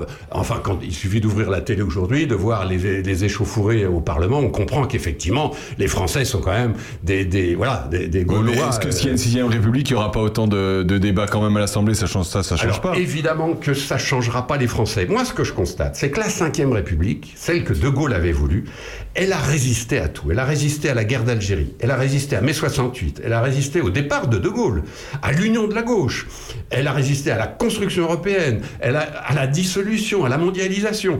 Bon, euh, j'ose pas dire, et aux punaises de lit, parce que ça fait un petit peu de l'actualité, mais, mais c'est vrai que cette constitution, elle a, résisté à tout, et c'était quand même le génie du général de Gaulle d'avoir inventé ce truc-là pour les Français, en disant il faut un arbitre au-dessus des politiciens, des partis, des combines, etc. Et c'était ça la philosophie de de Gaulle. Si tout ça ne marche pas, il y a un moment où le peuple tranche. Ça, c'était le génie de De Gaulle. Parce que les hommes politiques sont bien gentils, mais quand il faut demander l'opinion du peuple, là, il n'y a plus personne. De Gaulle, au contraire. Et on se rappelle, c'était quand même une grande leçon pour tout le monde. En 1969, De Gaulle prépare un référendum sur la réforme du Sénat, la, décentralisation, etc. Et il perd le référendum. Les gens disent non, on ne veut pas de votre réforme sur le Sénat. Un quart d'heure après, De Gaulle démissionne en disant le peuple a voté contre mon projet, donc je m'en vais. Ce qui était quand même un, moment fantastique de l'histoire. On est un an après mai 68. La, la France est, est en pleine mutation. De Gaulle dit Vous n'avez pas voulu de mon projet, le peuple a voté, je me retire. Et un quart d'heure après, il démissionnait. Il faut se rappeler ça pour se dire que on ne change pas la Ve République comme ça, et notamment, on ne change pas l'opinion du peuple comme ça. C'était ça la grande idée de De Gaulle. Alors évidemment, Deuxième, deuxième sujet, là, euh, en ce moment, on avait entendu Macron, il y a deux jours, qui a dit, ben, on réfléchit à, à un référendum, à référ- réformer la Constitution, introduire le référendum et que sais-je. Une fois de plus, il, il Oui, le dit. c'est alors. Soyons, soyons clairs, quand, quand- moi je suis toujours méfiant parce que quand les hommes politiques commencent à s'intéresser aux institutions et au référendum, ça veut dire en général qu'ils sont rigoureusement incapables de faire autre chose et qu'ils n'y arrivent pas. Donc là, l'avantage de, la, de, la, de réformer la Constitution ou de le référendum, l'avantage c'est que ça coûte pas un rond. euh, tout le monde s'en- se, se- se- se branche là-dessus, les médias sont passionnés, etc. Et pendant ce temps-là, on fout rien. C'est un petit peu mon avis, pardon. hein, je, bon, mais là, là, là, Bernard Lecomte a donné son avis, attention. Oui, bon, mais non, mais je veux dire, euh, au- au- au-delà de ça, euh, Macron, c'est, ça fait pas la, euh, Emmanuel Macron, c'est pas la première fois qu'il le dit. Ça fait, euh, je crois qu'au début de son mandat, euh, il, il en parlait déjà. hein, Oui, en mais et- et 2017, tous- hein. tous les, tous les présidents de la République ils sont fascinés ils en par le- parlent et ils osent pas y aller Comment, Ils- comment- voilà, Parce que deux choses. D'abord, ce fameux référendum de 1969 où De Gaulle s'en va. On se- tout le monde a compris que les gens, ils n'étaient pas en réalité contre la réforme du Sénat, dont ils se fichaient complètement au fond. Mais ils ont voté contre De Gaulle. Parce qu'il avait eu mai 68, parce que ça commençait à bien faire, parce qu'il était là depuis plus de 10 ans, etc. Et donc, on a compris un truc. C'est que dans un référendum, l'important, c'est pas la question, c'est l'homme qui la pose. Et les gens vont voter non pas pour ou contre la question posée, mais pour ou contre la personne qui le pose, donc contre le, le Alors, président. là, si on va par là, si je comprends bien, si Emmanuel Macron euh, lançait une question demain, juste parce que euh, les gens seraient contre Emmanuel Macron, il serait capable de répondre non ou oui euh, par Mais- rapport à ce qu'il pense. J'ai- Je vous ai apporté Ah. le Figaro d'hier vendredi. Oui. Il y a, un, truc formidable, justement à propos de cette proposition de Macron d'un référendum. Tenez-vous bien, le, le sondage, c'est un sondage très professionnel, hein, par un institut très professionnel. Est-ce que euh, avez-vous été convaincu par Emmanuel Macron quand il propose une révision de la Constitution? Non 63% Non, on n'est pas convaincu Ah Bon. Et juste après, est-ce que vous êtes pour ou contre la réforme de- de- du référendum Oui, à 77%. Ah, c'est dingue. Donc on est, on est dans, dans, dans, dans- dans un truc complètement irrationnel. Ah oui, irrationnel. mais voilà, c'est- comme ça. Les Français sont comme ça. On n'est pas d'accord avec lui. Oui, mais il a raison. Ah bon, d'accord. On fait comment On fait comment c'est pour ça que la réforme du référendum, bah, il va bien falloir. Enfin, la réforme. Et la- puis, la- c'est- et puis le référendum, c'est-à-dire- l'ouverture au référendum, parce que en réalité, quand? Enfin, c'est voilà, sur quelle ce qui se passe, question c'est que sur il y a, il y a- il y a aussi un, un truc qu'il faut rappeler, c'est quand même, rappelons-nous, en 2005, il y avait un référendum sur les accords de Maastricht sur l'Europe. Les Français ont voté contre à la stupéfaction générale et tout le monde a dit on fait comme si ça n'avait pas eu lieu. Oui, et, et- et les Français, euh, bon, les, les Français qui sont très européens en réalité ont dû se dire oh, bah ça peut-être ça va aller mieux. C'est un petit peu comme le Brexit en Angleterre. hein. Tous les Anglais regrettent aujourd'hui, hein. mais c'est comme ça. Or, il y a un malaise quand même parce que bah oui, les Français avaient dit non. Et on n'a pas tenu compte de leur avis. Ce qui est quand même important parce que vous voyez, par exemple, les petits référendums qui sont organisés ici ou là, etc., en général, tout le monde s'en tape, ce qui est quand même invraisemblable. Regardez Notre-Dame-des-Landes, vous savez, c'est- les habitants de la région de Nantes qui votaient pour ou contre ce fameux aéroport. Ils avaient tous voté à 60%, putain, peut-être pas tous, mais à 60%, ils avaient voté pour l'aéroport. Et ça n'a servi rigoureusement à rien, on n'a pas du tout écouté. Au Sable d'Olonne. Au Sable d'Olonne. Au Sable d'Olonne, c'est un truc formidable. Il y avait une polémique incroyable sur une statue de Saint-Michel que la libre pensée voulait virer parce qu'elle était sur le domaine public. Saint-Michel, c'est un saint, donc c'est la religion, donc c'est voilà, on, on en voilà. Et c'est une, sainte- une, une statue de Saint-Michel qui est devant l'église Saint-Michel, place Saint-Michel, à côté des hospices Saint-Michel, il faut le dire. Donc, euh, bon. Mais, du coup, le maire des Sables d'Olonne a, a fait un référendum. Et il y a eu 14 94% en disant, mais bien sûr qu'il faut la maintenir, cette statue. Bon, Saint-Michel, devant l'église Saint-Michel, ça gêne qui? 94% pour la statue. Mais le Conseil d'État a dit, non, non, ça viole la légalité, on vire la statue. Ça sert à quoi alors? Alors à Ça quoi, sert à quoi, Et ça ben voilà. Et ben voilà. De- dernier Ça point. paraît intéressant, euh, localement parlant, ça paraît intéressant de demander Dernier point, à quelques kilomètres d'ici, j'ai oublié le nom du village, mais ça va me revenir. On est envahi, nous, par les éoliennes des multinationales chinoises, euh, allemandes, danoises, etc. Et à côté de Béon, Béon, euh, je ne sais pas si c'est la ville de Béon elle-même, mais en tout cas c'est là, il y a eu aussi un référendum en disant finalement, vous les habitants, est-ce que vous voulez des éoliennes ou pas? 90% ont dit non, parce que ça gaz, ça, fout, ça fout le paysage en l'air. Bon, eh ben, euh, ça n'a pas empêché le tribunal administratif de Lyon et la multinationale de relancer, de mettre une pièce dans la machine pour remettre les éoliennes et les- la vie des gens, on s'en fout. Bon, je, je- je- je ferme la parenthèse, mais c'est pour vous dire que c'est extrêmement sensible. La vie des gens, le, quand le peuple s'exprime, est-ce qu'on en tient compte ou pas? Tout, c'est ça l'enjeu de cette euh, réforme Macron. Est-ce que ça va aboutir ou pas? On ne sait pas. On parle d'élargir le champ de l'article 11 de la Constitution qui dit attention, les référendums, faut pas les faire n'importe comment. Je vous donne un exemple tout simple qui va vous faire réagir, et c'est tout simple. Ces dernières semaines, 70% des gens étaient contre la réforme des retraites. Alors, on se dit, ben, ça serait peut-être pas idiot de leur demander leur avis aux gens. Sauf que 70% des gens sont pour l'arrêt total de l'émigration. Alors on fait quoi? Si on joue la- la- la- la- la- comment dirais-je, l'intelligence du peuple sur un sujet, il faut la jouer aussi sur l'autre. Donc on- Est-ce il faut quand même la question sur tout. Alors non, parce qu'actuellement, ça n'est pas possible. Parce que euh, normalement, euh, ils ont été élus, donc ils sont censés prendre les décisions hein, pour le peuple, donc le sentir quand même. Donc est-ce qu'on pose des questions pour tous les sujets ou on pose des- parce que la question de la peine de mort à l'époque, bon, euh, euh, euh, là, elle pourrait être posée. C'est des questions comme ça, à la rigueur, ça pourrait être posé, mais on va pas Sauf poser que c'est pas possible.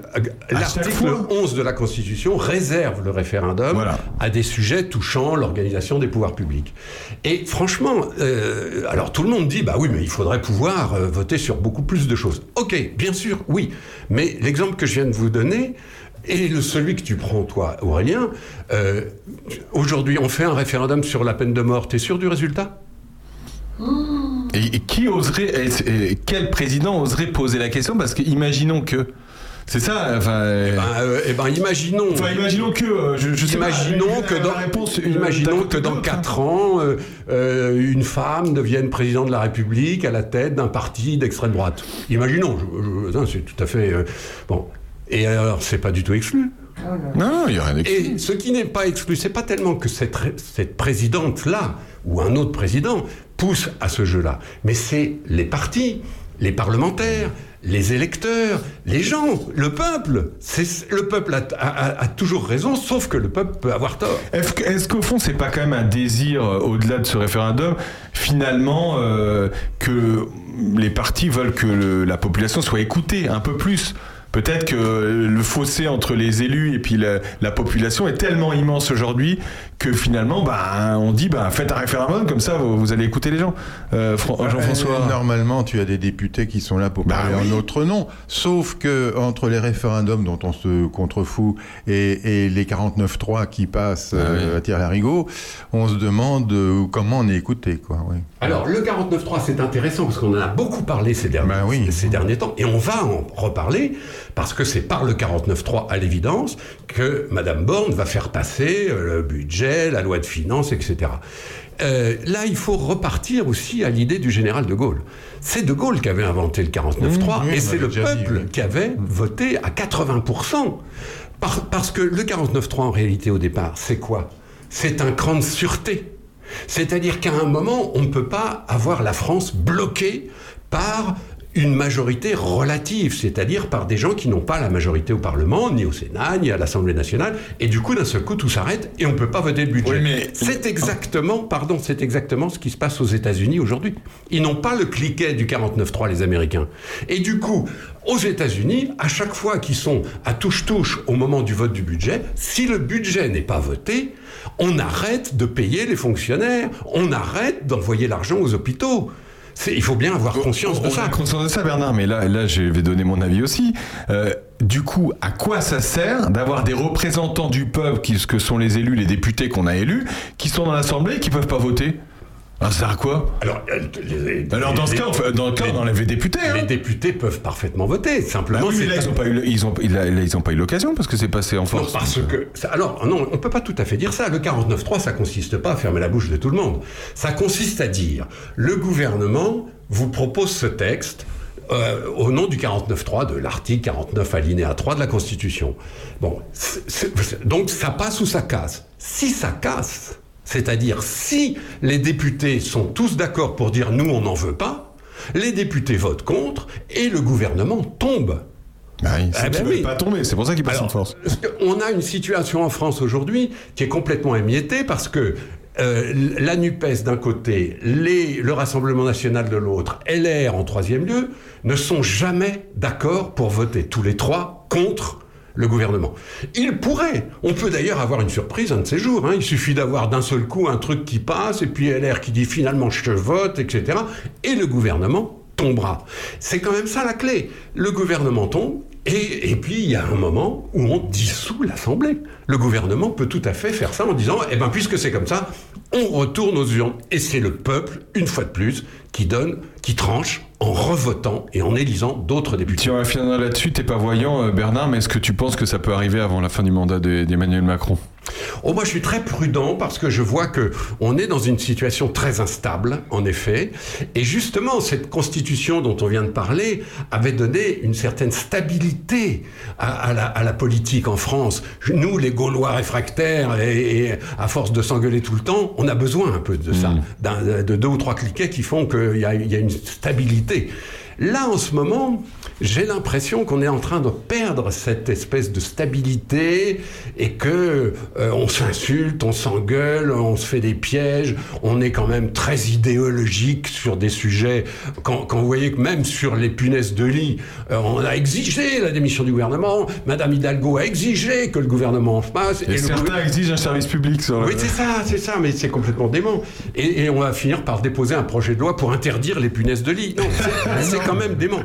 Or, c'est ça qui est, qui est dangereux en ce moment. On a un président qui, en plus, ne peut pas se représenter. Donc il va perdre son pouvoir. Parce que évidemment que euh, s'il peut pas se représenter, euh, l'enjeu est très différent. Alors on sait bien qu'il y a d'autres candidats possibles, on sait bien quelles sont les forces, on y reviendra un de Ouais, ces jours sûr. euh, sur, sur Opus. Mais aujourd'hui, moi je me garderai bien de tout pronostic, parce qu'encore une fois, il suffit d'une d'une engueulade qui tourne mal, un jour à 5 heures du matin à l'Assemblée, des gens qui disent, Eh puisque c'est comme ça, on va voter contre, etc. Et puis pff, le matin, vous vous réveillez, le gouvernement est tombé. Bon, merci Bernard.